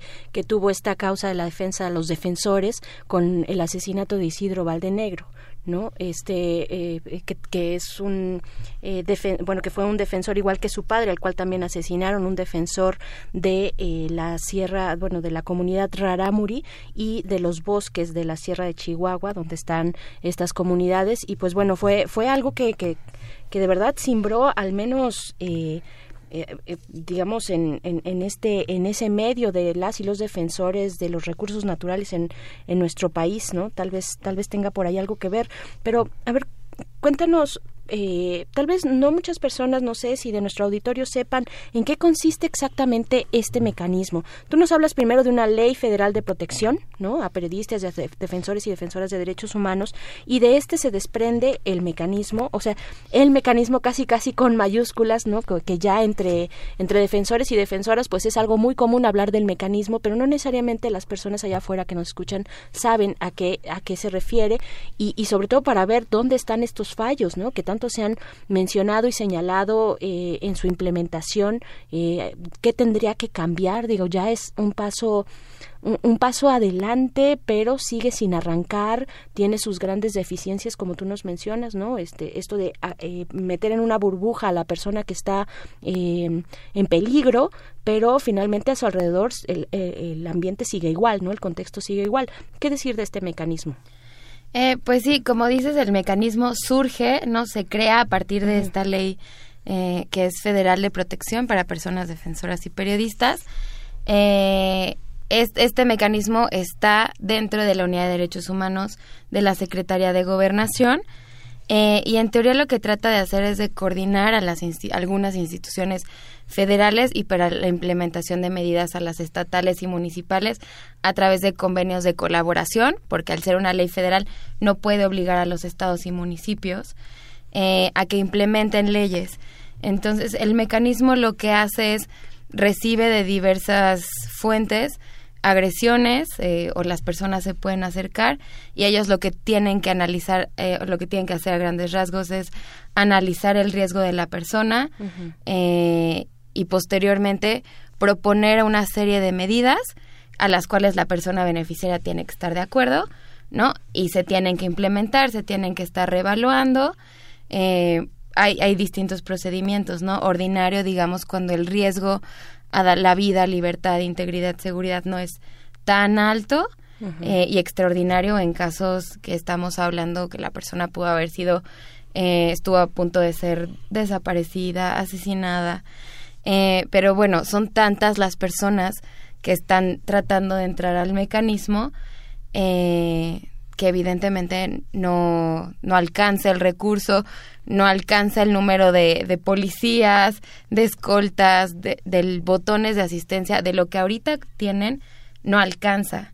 Y el otro tema es que el mecanismo se ha centrado, pues sí, en tratar de mantener vivas a las personas, entonces mucho se centra en agresiones físicas, ¿no? Pero también hemos visto que desde una perspectiva de seguridad integral, el tema, por ejemplo, de la seguridad digital, de prevenir agresiones digitales, de combatirlas, eh, y también la parte de la seguridad psicosocial, tendría que jugar un, un papel muy importante. Para esto, en teoría, cuando se crea la Ley Federal de Protección, eh, lo que se hace es quienes al final deciden qué medidas se van a implementar es la persona beneficiaria en una mesa de trabajo con gente del mecanismo, que es prácticamente Segov, pero también participa PGR, eh, participa la CNDH, eh, hay un consejo consultivo conformado por periodistas y personas defensoras, eh, está la Policía Federal y también con voz, pero sin voto está la oficina del alto comisionado, a veces llega o antes llegaba a ir Cámara de Diputados, Senado y entre todo el mundo dialoga sobre el, sobre el análisis de riesgo. ¿no? Un poco la idea de que estuvieran ahí, hay también Secretaría de Relaciones Exteriores, era que se pudieran coordinar para que la investigación que tendría que estar haciendo la PGR fuera en coordinación con las medidas, ¿no? Sin embargo, lo que fuimos viendo a partir de la creación del mecanismo es que las autoridades van, se sientan y solamente votan a favor o en contra de lo que se proponga en el análisis, sin realmente ir y decir, mira, en mi investigación pasó esto, hice esto, yo creo que por lo que estamos haciendo y lo que estamos encontrando, tal vez no sería lo más estratégico y que también se convirtiera en un ejercicio donde la persona tiene tantas autoridades sentadas y vea que está haciendo algo por ellas. Eso no pasa. Eh, últimamente se ha empezado a invitar porque no forma no está dentro de la ley a la Comisión Ejecutiva de Atención a Víctimas que también su rol en teoría respecto a la atención de víctimas eh, la parte jurídica psicológica y la reparación del daño tendría que ser muy importante, sobre todo ahora que hay tantos casos de periodistas y personas defensoras desplazadas. Eh, y en realidad muchas veces, pues te digo, ¿no? Van y se echan la bolita entre todos, no existe una gran coordinación. Eh, la implementación de medidas cuando se traslada a los estados, a los municipios, que está bien, o sea, tienen que tener también una responsabilidad, pero pues al funcionar por convenios de colaboración y sea una ley federal, muchas veces los estados y municipios no implementan de la manera que deberían y eso termina poniendo más en riesgo a las personas y la otra tiene que ver también con que los estados, eh, funcionarios públicos de los estados y municipios son quienes más están agrediendo a personas defensoras y periodistas, ¿no? Entonces no existe la confianza para que en la mayoría de los casos pongan rondines de policía estatal o municipal, por decir un ejemplo, ¿no? Obviamente todo mundo siempre que a la policía federal y pues también se entiende un poco el rol de policía federal es decir no tengo tanto recurso no tengo a tanta gente para hacer tanto aunque el patrón de este ataque los amenazan no digamos no es una no es una persona que aparece de la nada y, actúa sino que hay un continuo patrón de amenazas un seguimiento de hostigamiento a las personas que lo hacen y el patrón no permite tener mayor previsión. Pues en teoría eso tendría que hacer hacerse no existe una tercera unidad dentro de este mecanismo que es la unidad de prevención que al principio si no mal recuerdo del año pasado lo que trató de hacer fue como un diagnóstico para identificar focos rojos y a partir de eso generar algunas medidas de carácter más preventivo, ¿no? Como estas alertas que se hizo en Chihuahua, que por ejemplo se intentó en Veracruz para el caso de periodistas, pero bueno, después de que la mayoría de la gente del gobierno estatal que firmó esta alerta terminó en la cárcel, ¿no? Porque era del gobierno de artista, eh, pues esa alerta quedó ahí, se ahogó. Entonces, sí, sí se trató de hacer como un diagnóstico, identificar focos rojos. Al final, eh, particularmente desde el espacio SC, no tuvimos mayor información de qué había pasado con este diagnóstico, de cómo se estaba utilizando y no hemos visto que en realidad la unidad de prevención esté haciendo algo. ¿no? Pero de nuevo, nosotros insistimos en que para prevenir, al final todo es como un ciclo. Entonces, si queremos prevenir, sí se necesita un diagnóstico, sí se necesita identificar focos rojos para decir, a ver, en Chihuahua está habiendo muchísimas agresiones a personas defensoras de tierra y territorio en Oaxaca, Guerrero, y entonces buscar cómo dialogar, ¿no? Pero si eso no se tiene identificado, ahí hay un primer problema. Y el segundo, en el tema de prevención, yo creo es que también el combate a la impunidad en, el, en, el, en la acción de prevención juega un rol muy importante porque es justo eh, el que manda el mensaje de decir esto no se va a tolerar. ¿no? Que se siga agrediendo a personas defensoras, a periodistas por su labor, no se va a tolerar y envías el mensaje y entonces inhibes que a las personas les sea tan fácil, tan barato, tan sencillo seguir agrediendo a las personas. Claro. ¿No? Entonces, pues les digo, desde el espacio un poco estamos viendo este tema de la política pública integral, viendo a quienes tendríamos que integrar, eh, qué instituciones a nivel federal, estatal, municipal. Es un es algo que en realidad no se había hecho, ¿no? El mecanismo en un inicio se pensó como la política pública y lo que ahorita decimos es no es suficiente, es, es una parte de una política. Claro, todo lo que se abonó, todas las esperanzas que recayeron sobre este mecanismo, ¿no? Tan sonado, tantos esfuerzos, tanto trabajo. Eh, Itzia, eh, ustedes ven desde el espacio OSC, ven eh, cómo están recibiendo al nuevo gobierno en este sentido, ¿no? Ya nos hablabas que, bueno, hay esfuerzos, por ejemplo, nos ponías el caso de Veracruz, hay esfuerzos donde se empieza con un gobierno anterior a instaurar un, o a diseñar una alerta, por ejemplo, ¿no? Eh, una alerta eh, para periodistas, eh, para defensores, defensoras, pero llega un nuevo gobierno y se corta, se corta la iniciativa, simplemente se queda en el cajón y pues es difícil retomarla porque hay una agenda que trae este nuevo gobierno, ¿no? ¿Qué piensan en ese sentido? Y en el caso muy específico de este mecanismo que ya sabemos, bueno, está en, en, depende de la Secretaría de Gobernación, ¿no? Y a su vez de la Subsecretaría de Derechos Humanos donde está Alejandro Encina, se ha hecho un trabajo interesante ahí también con víctimas, lo poquito que hemos podido ver, ¿no? ¿Qué, piensan ustedes al respecto? Eh, pues en realidad para el espacio ese ha sido un poco difícil poder, poder leer esto, ¿no? Les decía hace rato, nos preocupa mucho que en el discurso de gobierno federal no está el tema de personas defensoras, de reconocerlas, ¿no? De pronto como que se busca minimizar llamando activistas y si eres de una organización de sociedad civil, entonces entra todo el tema de que si eres FIFI, que si no, que de dónde recibes recursos y creemos que eso impacta en la legitimidad de la labor que realizan personas defensoras y obviamente también las puede poner en riesgo, ¿no? Entonces, esa es una preocupación.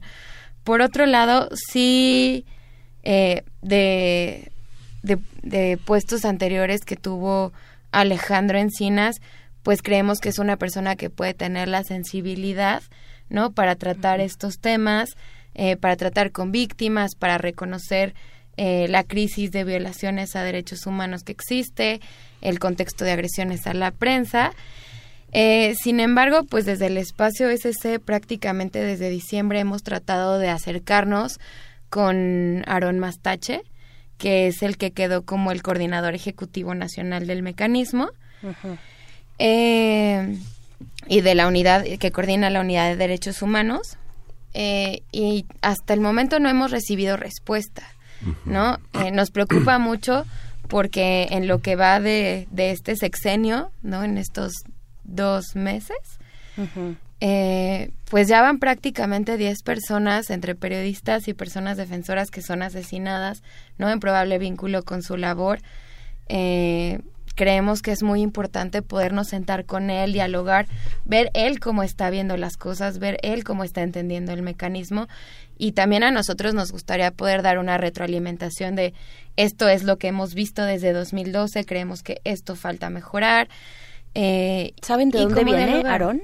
¿Cuál es el trabajo que ha tenido al respecto? Sabemos que es una persona muy cercana a Encinas. Ok. ¿No? Incluso yo lo que medianamente eh, recuerdo, bueno, él es, él es ingeniero y, y estuvo trabajando en la constituyente de la Ciudad de México.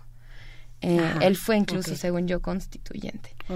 Eh, y pues ahorita llega aquí, pues sí, por la, por la cercanía que tiene con Encinas. Todo el mundo fue constituyente. Sí, también es todo el mundo que está en el gobierno de la Ciudad de México federal fue constituyente, ¿no?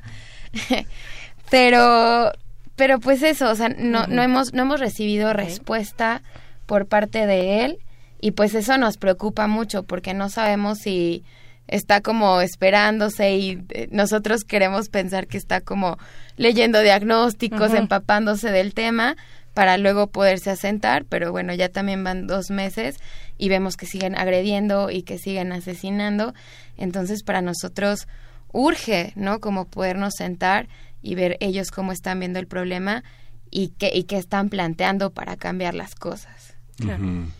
Él es ingeniero agrónomo. Él estuvo en el gobierno del Distrito Federal encargado de Corena. Él es una persona muy cercana a, todo el proyecto ideológico del ingeniero Cárdenas cuando estuvo en, desde, desde, su decisión del PRI. Es un hombre que viene desde, desde Guerrero y que estudió en Chapingo con esta cuestión tan fuerte de lo social. y, y, bueno, ha sido cercano a toda esta, a todo este grupo eh, de los fundadores del, del PRD en, en, ese momento. Es una figura interesante, digamos, una figura democratizadora como los abogados democráticos han jugado un papel. Pero Itzia, tú que estás encargada del seguimiento y la documentación, ¿qué papel juegan los medios? Yo veo, yo veo este periodistas que tienen que son independientes, que trabajan en medios que tienen poco eco, ¿no? Veo veo el caso de Javier Valdés, solo el periódico La Jornada publica diariamente el extrañamiento de que no se resuelva el caso de Miroslava Bridge, pero el silencio cuando se habla de Javier Valdés o de Miroslava en los demás medios es oprobioso. No hay una nota que dice, o sea, tres párrafos y es una nota necrológica, este, insustancial, no se reproducen las luchas, no se, ese, se volvió a hablar de la entrevista que motivó la muerte de Javier Valdés ahora en el juicio del Chapo, pero no se reproduce, no hay una, no hay una visión de lo que Río 12 ha hecho, uno ve los medios, muchos medios que trabajan compañeros que en algún momento hemos conocido en diferentes espacios. Yo hay muchos medios que ni siquiera los he visto físicamente, ¿no? Este, son tan pequeños, son tan locales, pero generan tanto impacto que por eso los matan. Pero en periódicos de mayor impacto, el trabajo que se ha hecho en esos pequeños medios no se reproduce. Hay, una, hay, un, hay un silencio. Tú que lo documentas y lo sigues, ¿qué ves ahí? Eh? Eh, lo que nosotros hemos visto de una manera muy preocupante y desde artículo 19 también como tratamos de, de estarlo poniendo sobre la mesa tiene que ver con el tema también de publicidad oficial, ¿no? Los dueños de los medios prefieren quedarse callados en vez de arriesgar dinero que están recibiendo de publicidad oficial por parte del gobierno federal, estatal y municipal, ¿no? Y tiene que ver también con la discrecionalidad de cómo estos recursos se asignan, ¿no? El famoso no pago para que me peguen. y entonces, si, si tú quieres que yo te dé dinero, pues entonces no hables del asesinato de tal persona, no hables de la agresión, mucho menos involucra a alguien de mi gente. Eh, hablabas del caso de Javier Valdés, pero efectivamente a, a nivel local es todavía mucho más preocupante, ¿no? En el caso de Javier, mucha gente lo conocía, tenía trabajo con víctimas, conocía a mucha gente de sociedad civil, grandes medios y mucha gente salió a respaldarlo, ¿no? Nos preocupa mucho también el rol que se juega en el discurso cuando son medios más locales, periodistas más locales, porque siempre, siempre existe eh, alguien que trata de poner en el discurso, principalmente por parte de las fiscalías. Ocurrió, por ejemplo, en el caso de Rafael Murúa, ¿no? Que fue asesinado eh, el 21, el 20 de enero, perdón, eh, donde empiezan como a colocar el tal vez tenía algo que ver con la delincuencia organizada, ¿no? Tal vez fue un ajuste de cuentas y entonces sale la fiscalía diciendo encontramos marihuana en su ropa y entonces sin decirlo directamente se empieza a generar en, en, la mente de las personas como, sí, tal vez no fue por su labor periodística y empiezan a enterrar la investigación y así es como se va construyendo la impunidad, ¿no? Desde estos discursos que empiezan a desvincularlo con la agresión, ¿no? Eh, sabemos, y, y, eso también es, es otra parte del, del, rol que juegan los medios, eh, el trabajo periodístico está precarizado, está castigado, ¿no? Sabemos que sí, muchos medios reciben mucho dinero de publicidad oficial, eh, pero eso no necesariamente llega a los reporteros, a las reporteras que están en terreno, que son quienes principalmente se exponen. Eh, muchas veces no tienen prestaciones laborales, no tienen seguro. Eh, y pues entonces eso comienza también a, mezclarse en el discurso, a decir, claro, porque le pagaban poco, pues fue mucho más fácil buscar ser vocero de la delincuencia organizada y entonces como se acercó a ellos porque ganaba poco dinero, lo mataron. Y entonces así se va construyendo poco a poco el discurso que las fiscalías, que eh, los gobernadores, pues terminan alentando y sí, termina permeando en la sociedad. Entonces, por ejemplo, en, todo este tema de la prevención creemos que el papel que juega el discurso por parte de, los gobiernos también es muy importante. Creemos que es indispensable que se regule y se cree una buena ley de comunicación social que de acuerdo a los estándares internacionales eh, permita que haya pluralidad, permita que se reparte el dinero y que se utilice sí para replicar y dar información a la sociedad civil, perdón, a la, a la sociedad en general sobre lo que está haciendo y no está haciendo el gobierno pero no pueden partir de la premisa de si me criticas te quito el dinero y entonces tú castigas a tus reporteros y si les pasa algo te quedas callado. ¿No? Porque así, así es como todo se, se va cerrando el ciclo de impunidad. Claro, un, un círculo vicioso. Eh, Itzia, ahora que estás hablando de publicidad oficial, nos llamaron a, a cabina, un radio escucha, Agustín eh, Mondragón, les, le mandamos un saludo Y, voy a leer su comentario eh, un poquito enmarcándolo en lo que muchas personas tal vez en redes sociales o si no en nuestros espacios en la mesa cuando cuando comemos con la familia este no sé en distintos lugares eh, pues mucha gente hace una distinción de un antes y un después con las administraciones federales no que ahora ya llegó el cambio que es que hay una cuarta transformación. Y en ese sentido Agustín Mondragón que nos llamó nos dice eh, las las luchas las mm, Dice, las luchadoras de los derechos humanos no deben enfocar su lucha solamente al actual gobierno. Deben enfocarse y darnos a conocer desde el gobierno de la, de la Madrid, de Miguel de la Madrid, a Enrique Peña Nieto, qué periodo presidencial violó más de los derechos humanos y qué países los están violando y la ONU no dice nada, ni la Comisión Interamericana de Derechos Humanos. Esto sí hace conciencia y no politiquería barata. Eso nos dice Agustín Mondragón. Gracias por escribirnos, Agustín. ¿Qué decir al respecto? Ahora que hablamos de publicidad oficial y que ya no va a haber publicidad oficial, al menos a nivel federal, ¿no? Que eh, el balance con Enrique Peña Nieto fue súper oneroso, ¿no? Se voló la barda en temas de publicidad oficial. Eh, y, bueno, ustedes ustedes cómo están viendo este antes y este después. Dijo el presidente que sí iba a ver, dice que es poquito porque es bendito, ¿no? Dice. Poquito porque es bendito. Dice.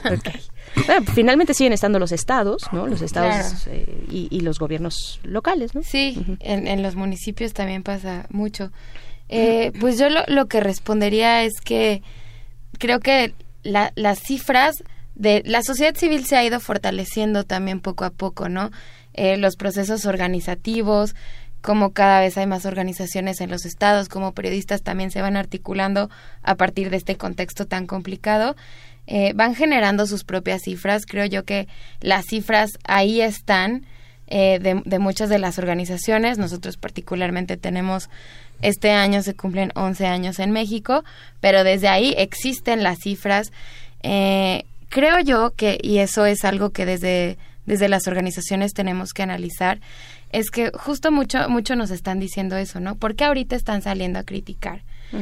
Y lo que obviamente a nosotros pues de pronto nos brinca mucho porque decimos, bueno, una, no estamos como nada más, no se trata de criticar por criticar, estamos llamando la atención al gobierno, al gobierno que sea, para que cumpla con sus obligaciones. Y eso se hizo con Fox, con Calderón, con Enrique Peña Nieto. Eh, ahorita se está haciendo sin distinción de partidos, eh, justo el rol de la sociedad civil es que gobierno que esté, gobierno que esté haciendo algo mal, para eso estamos, para decirlo, oye, así no, aquí tal vez está esta propuesta, oye, mira las consecuencias, pero sí nos ha llamado mucho la atención cómo desde este gobierno, eh, pues de pronto como que la gente sale muy molesta a decir, ¿no? Eh, es que porque están criticando a Andrés Manuel López Obrador, ¿por qué no lo hicieron con el PRI, con el PAN? Pues sí se hizo, solamente tal vez el error fue que eso se tuvo que haber difundido más o buscar otra manera de llegarle más a la gente, porque eso se ha hecho. Eh, interesante, interesante ver cómo esta cuestión, es una reflexión muy Ustedes han estado, han estado, sí, en los, en los sexenios recientes, como dices, el artículo 19 lleva 11 años en México, ¿no? Es por lo menos en México. Entonces, sí, ¿qué, qué, qué pasa? Y también sería interesante, Itzia, ver eh, cómo se están posicionando eh, las organizaciones de la sociedad civil ante este nuevo reto de diálogo, ¿no? Que, que, que se debe tener, porque pues no se puede romper el diálogo, ¿no? Eh, con, con el gobierno federal. Digo, ya eso igual les toca a ustedes y, hablarlo y ver que ahorita, por ejemplo, con el tema de Guardia Nacional, ¿no? Ver cuáles son las estrategias, eh, porque, porque parece que se está topando con pared, ¿no? En algún momento el diálogo. Sí, nos preocupa también mucho esa parte, ¿no? De, de, de este actual gobierno, de decir, tranquilos, ¿no? Yo sé lo que hago, yo voy a solucionar todo porque llegó la cuarta transformación y no necesito sentarme con nadie, porque nadie me va a venir a decir cómo hacer mi trabajo, ¿no? Si identificamos como de pronto un poco, pues sí, de, soberbia quizá, ¿no? No, nadie parte de, que, de que este gobierno quiera hacer malas cosas, pero sí creemos que es importante que se construya, pues como tiene que ser una democracia, ¿no? Con diálogo, con participación de las víctimas de sociedad civil, de, periodistas, de medios, de la sociedad en general, y no puede solamente decir tranquilos, yo sé lo que hago y confíen en mí. Entonces, sí nos preocupa un poco eh, esa parte donde quizá el diálogo podría ser mucho más abierto, todavía no vemos que sea así.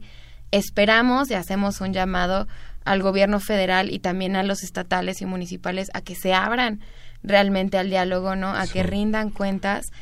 Eh, y, y pues eso, o sea, a la, a la sociedad en general creo que valdría la pena, parte de nuestro trabajo tendría que ser cómo, cómo comunicamos que esto no lo estamos haciendo del primero de diciembre de 2018 para acá, ¿no? Sino, sino que se ha hecho.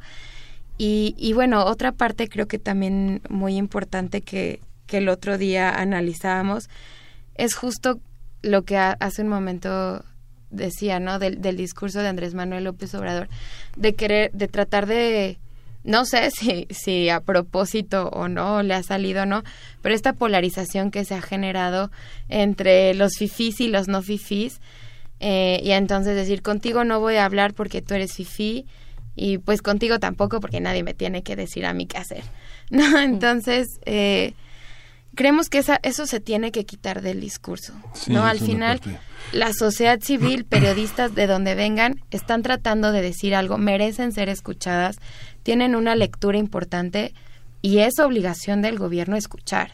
¿no? En vez de tratar de, de restar legitimidad a la acción que sea de quien venga.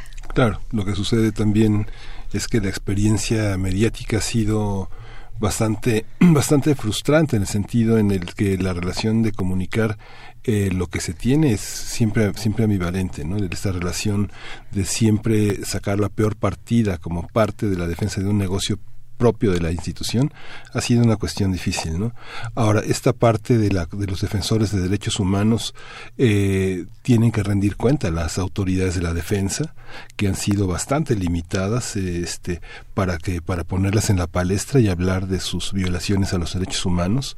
La secretaría de la función pública ya llamó a cuentas a la defensa a transparentar parte de los recursos que hacen pero creo que el desafío en un, en un sexenio en el que parecen tener tanta, tanto poder las fuerzas será el desafío que rindan cuentas sobre las violaciones a derechos humanos en el pasado. ¿no? Y bueno, invito a la gente a que revise los, los, el anexo de, de, periodistas que hay. Este, ¿quién, ¿Quién conoce entre nosotros el colectivo Pericú?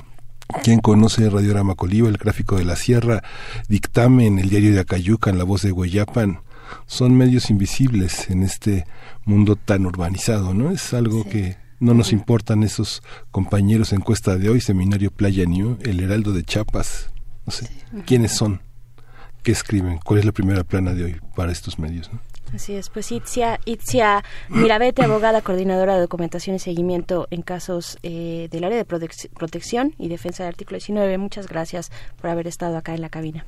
No, muchas gracias a ustedes por invitarme o invitar a todo el espacio SC eh, y pues aquí estamos para lo que se necesite. Primer movimiento. Después de escuchar pues estos temas en nuestra mesa del día con Itzia Mirabete, a quien le agradecemos mucho eh, pues esta charla importante, necesaria como sociedad, voltear a ver pues quién defiende a los que defienden derechos humanos y creo que tendría que ser en resumen toda la sociedad. Toda la sociedad tendríamos que estar indignados eh, y atentos, alerta de aquellos que protegen y que eh, pues dan seguimiento al cumplimiento de nuestros derechos de todos y de todas, quien los defiende. Y pues vamos a ir eh, a, música. Miguel Ángel Quemain, qué gusto seguir aquí contigo en este programa que además es grabado. Sí, vamos a ir con Art Blackie and Jazz Messengers con Moanin. Así es, pero también les invitamos a escribirnos en nuestras redes sociales, a ponerse en contacto con nosotros, arroba PMovimiento en Twitter, eh, Facebook Primer Movimiento y también pues pueden pasar a nuestro sitio que es radio.unam.mx. Ahora sí vámonos con música, regresamos en un momento más.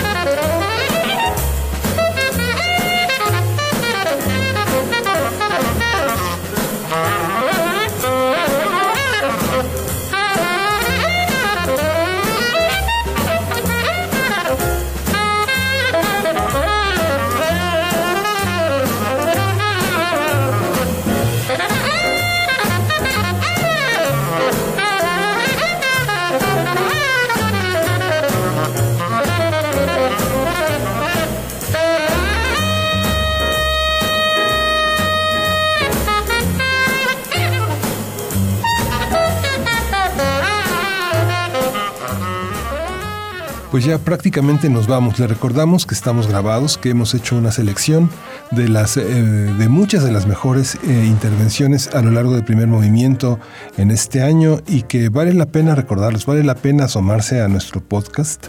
Hacemos un programa de reflexión, de análisis que tiene eh, la virtud de tener una forma de perdurabilidad que hace que muchas de las cosas se puedan escuchar como antecedentes y como previsiones del futuro que, que vale la pena recuperar, Berenice. Así es, Miguel Ángel Quemán. Qué gusto recibir sus comentarios. Estamos desde el pasado, como ya dijo Miguel Ángel, grabados, pero sabemos que nos están escribiendo y que nos quieren compartir, pues, cómo, están, cómo están pasando sus días de asueto de este jueves 18 de abril. ¿Qué están leyendo? También es importante de pronto cuando uno tiene eh, sus momentos de descanso, pues hace la selección literaria adecuada o no adecuada. No lo sé, ¿qué están leyendo? Compártanos, recomiéndennos eh, qué leer durante estos días de asueto Miguel Ángel, pues ahí están nuestras redes sociales, arroba en Twitter, Primer Movimiento en Facebook y acérquense a nuestro sitio de podcast, que es radiopodcast.unam.mx. Sí, y bueno, pues ya nos vamos, ya le damos las gracias a nuestro equipo de producción, que estamos tan animados de estar con ustedes en estos días festivos en los que no, no baja, no, no cesa nuestro interés de hacer comunidad y de participar con ustedes. Pues sí, agradecemos a todo el equipo de Primer Movimiento, a los que están ahorita mientras grabamos y también presentes a la distancia. Eh, gracias a Uriel Gámez por estar del otro lado del cristal, también a nuestra productora Frida Saldívar y también en los controles pues está eh, Francisco Mejía, Paco Mejía. Muchas gracias por haber estado acá. Miguel Ángel Quemay, nos despedimos ahora sí. Esto fue Primer Movimiento. El mundo desde la universidad. Radio UNAM presentó Primer Movimiento. El mundo desde la universidad.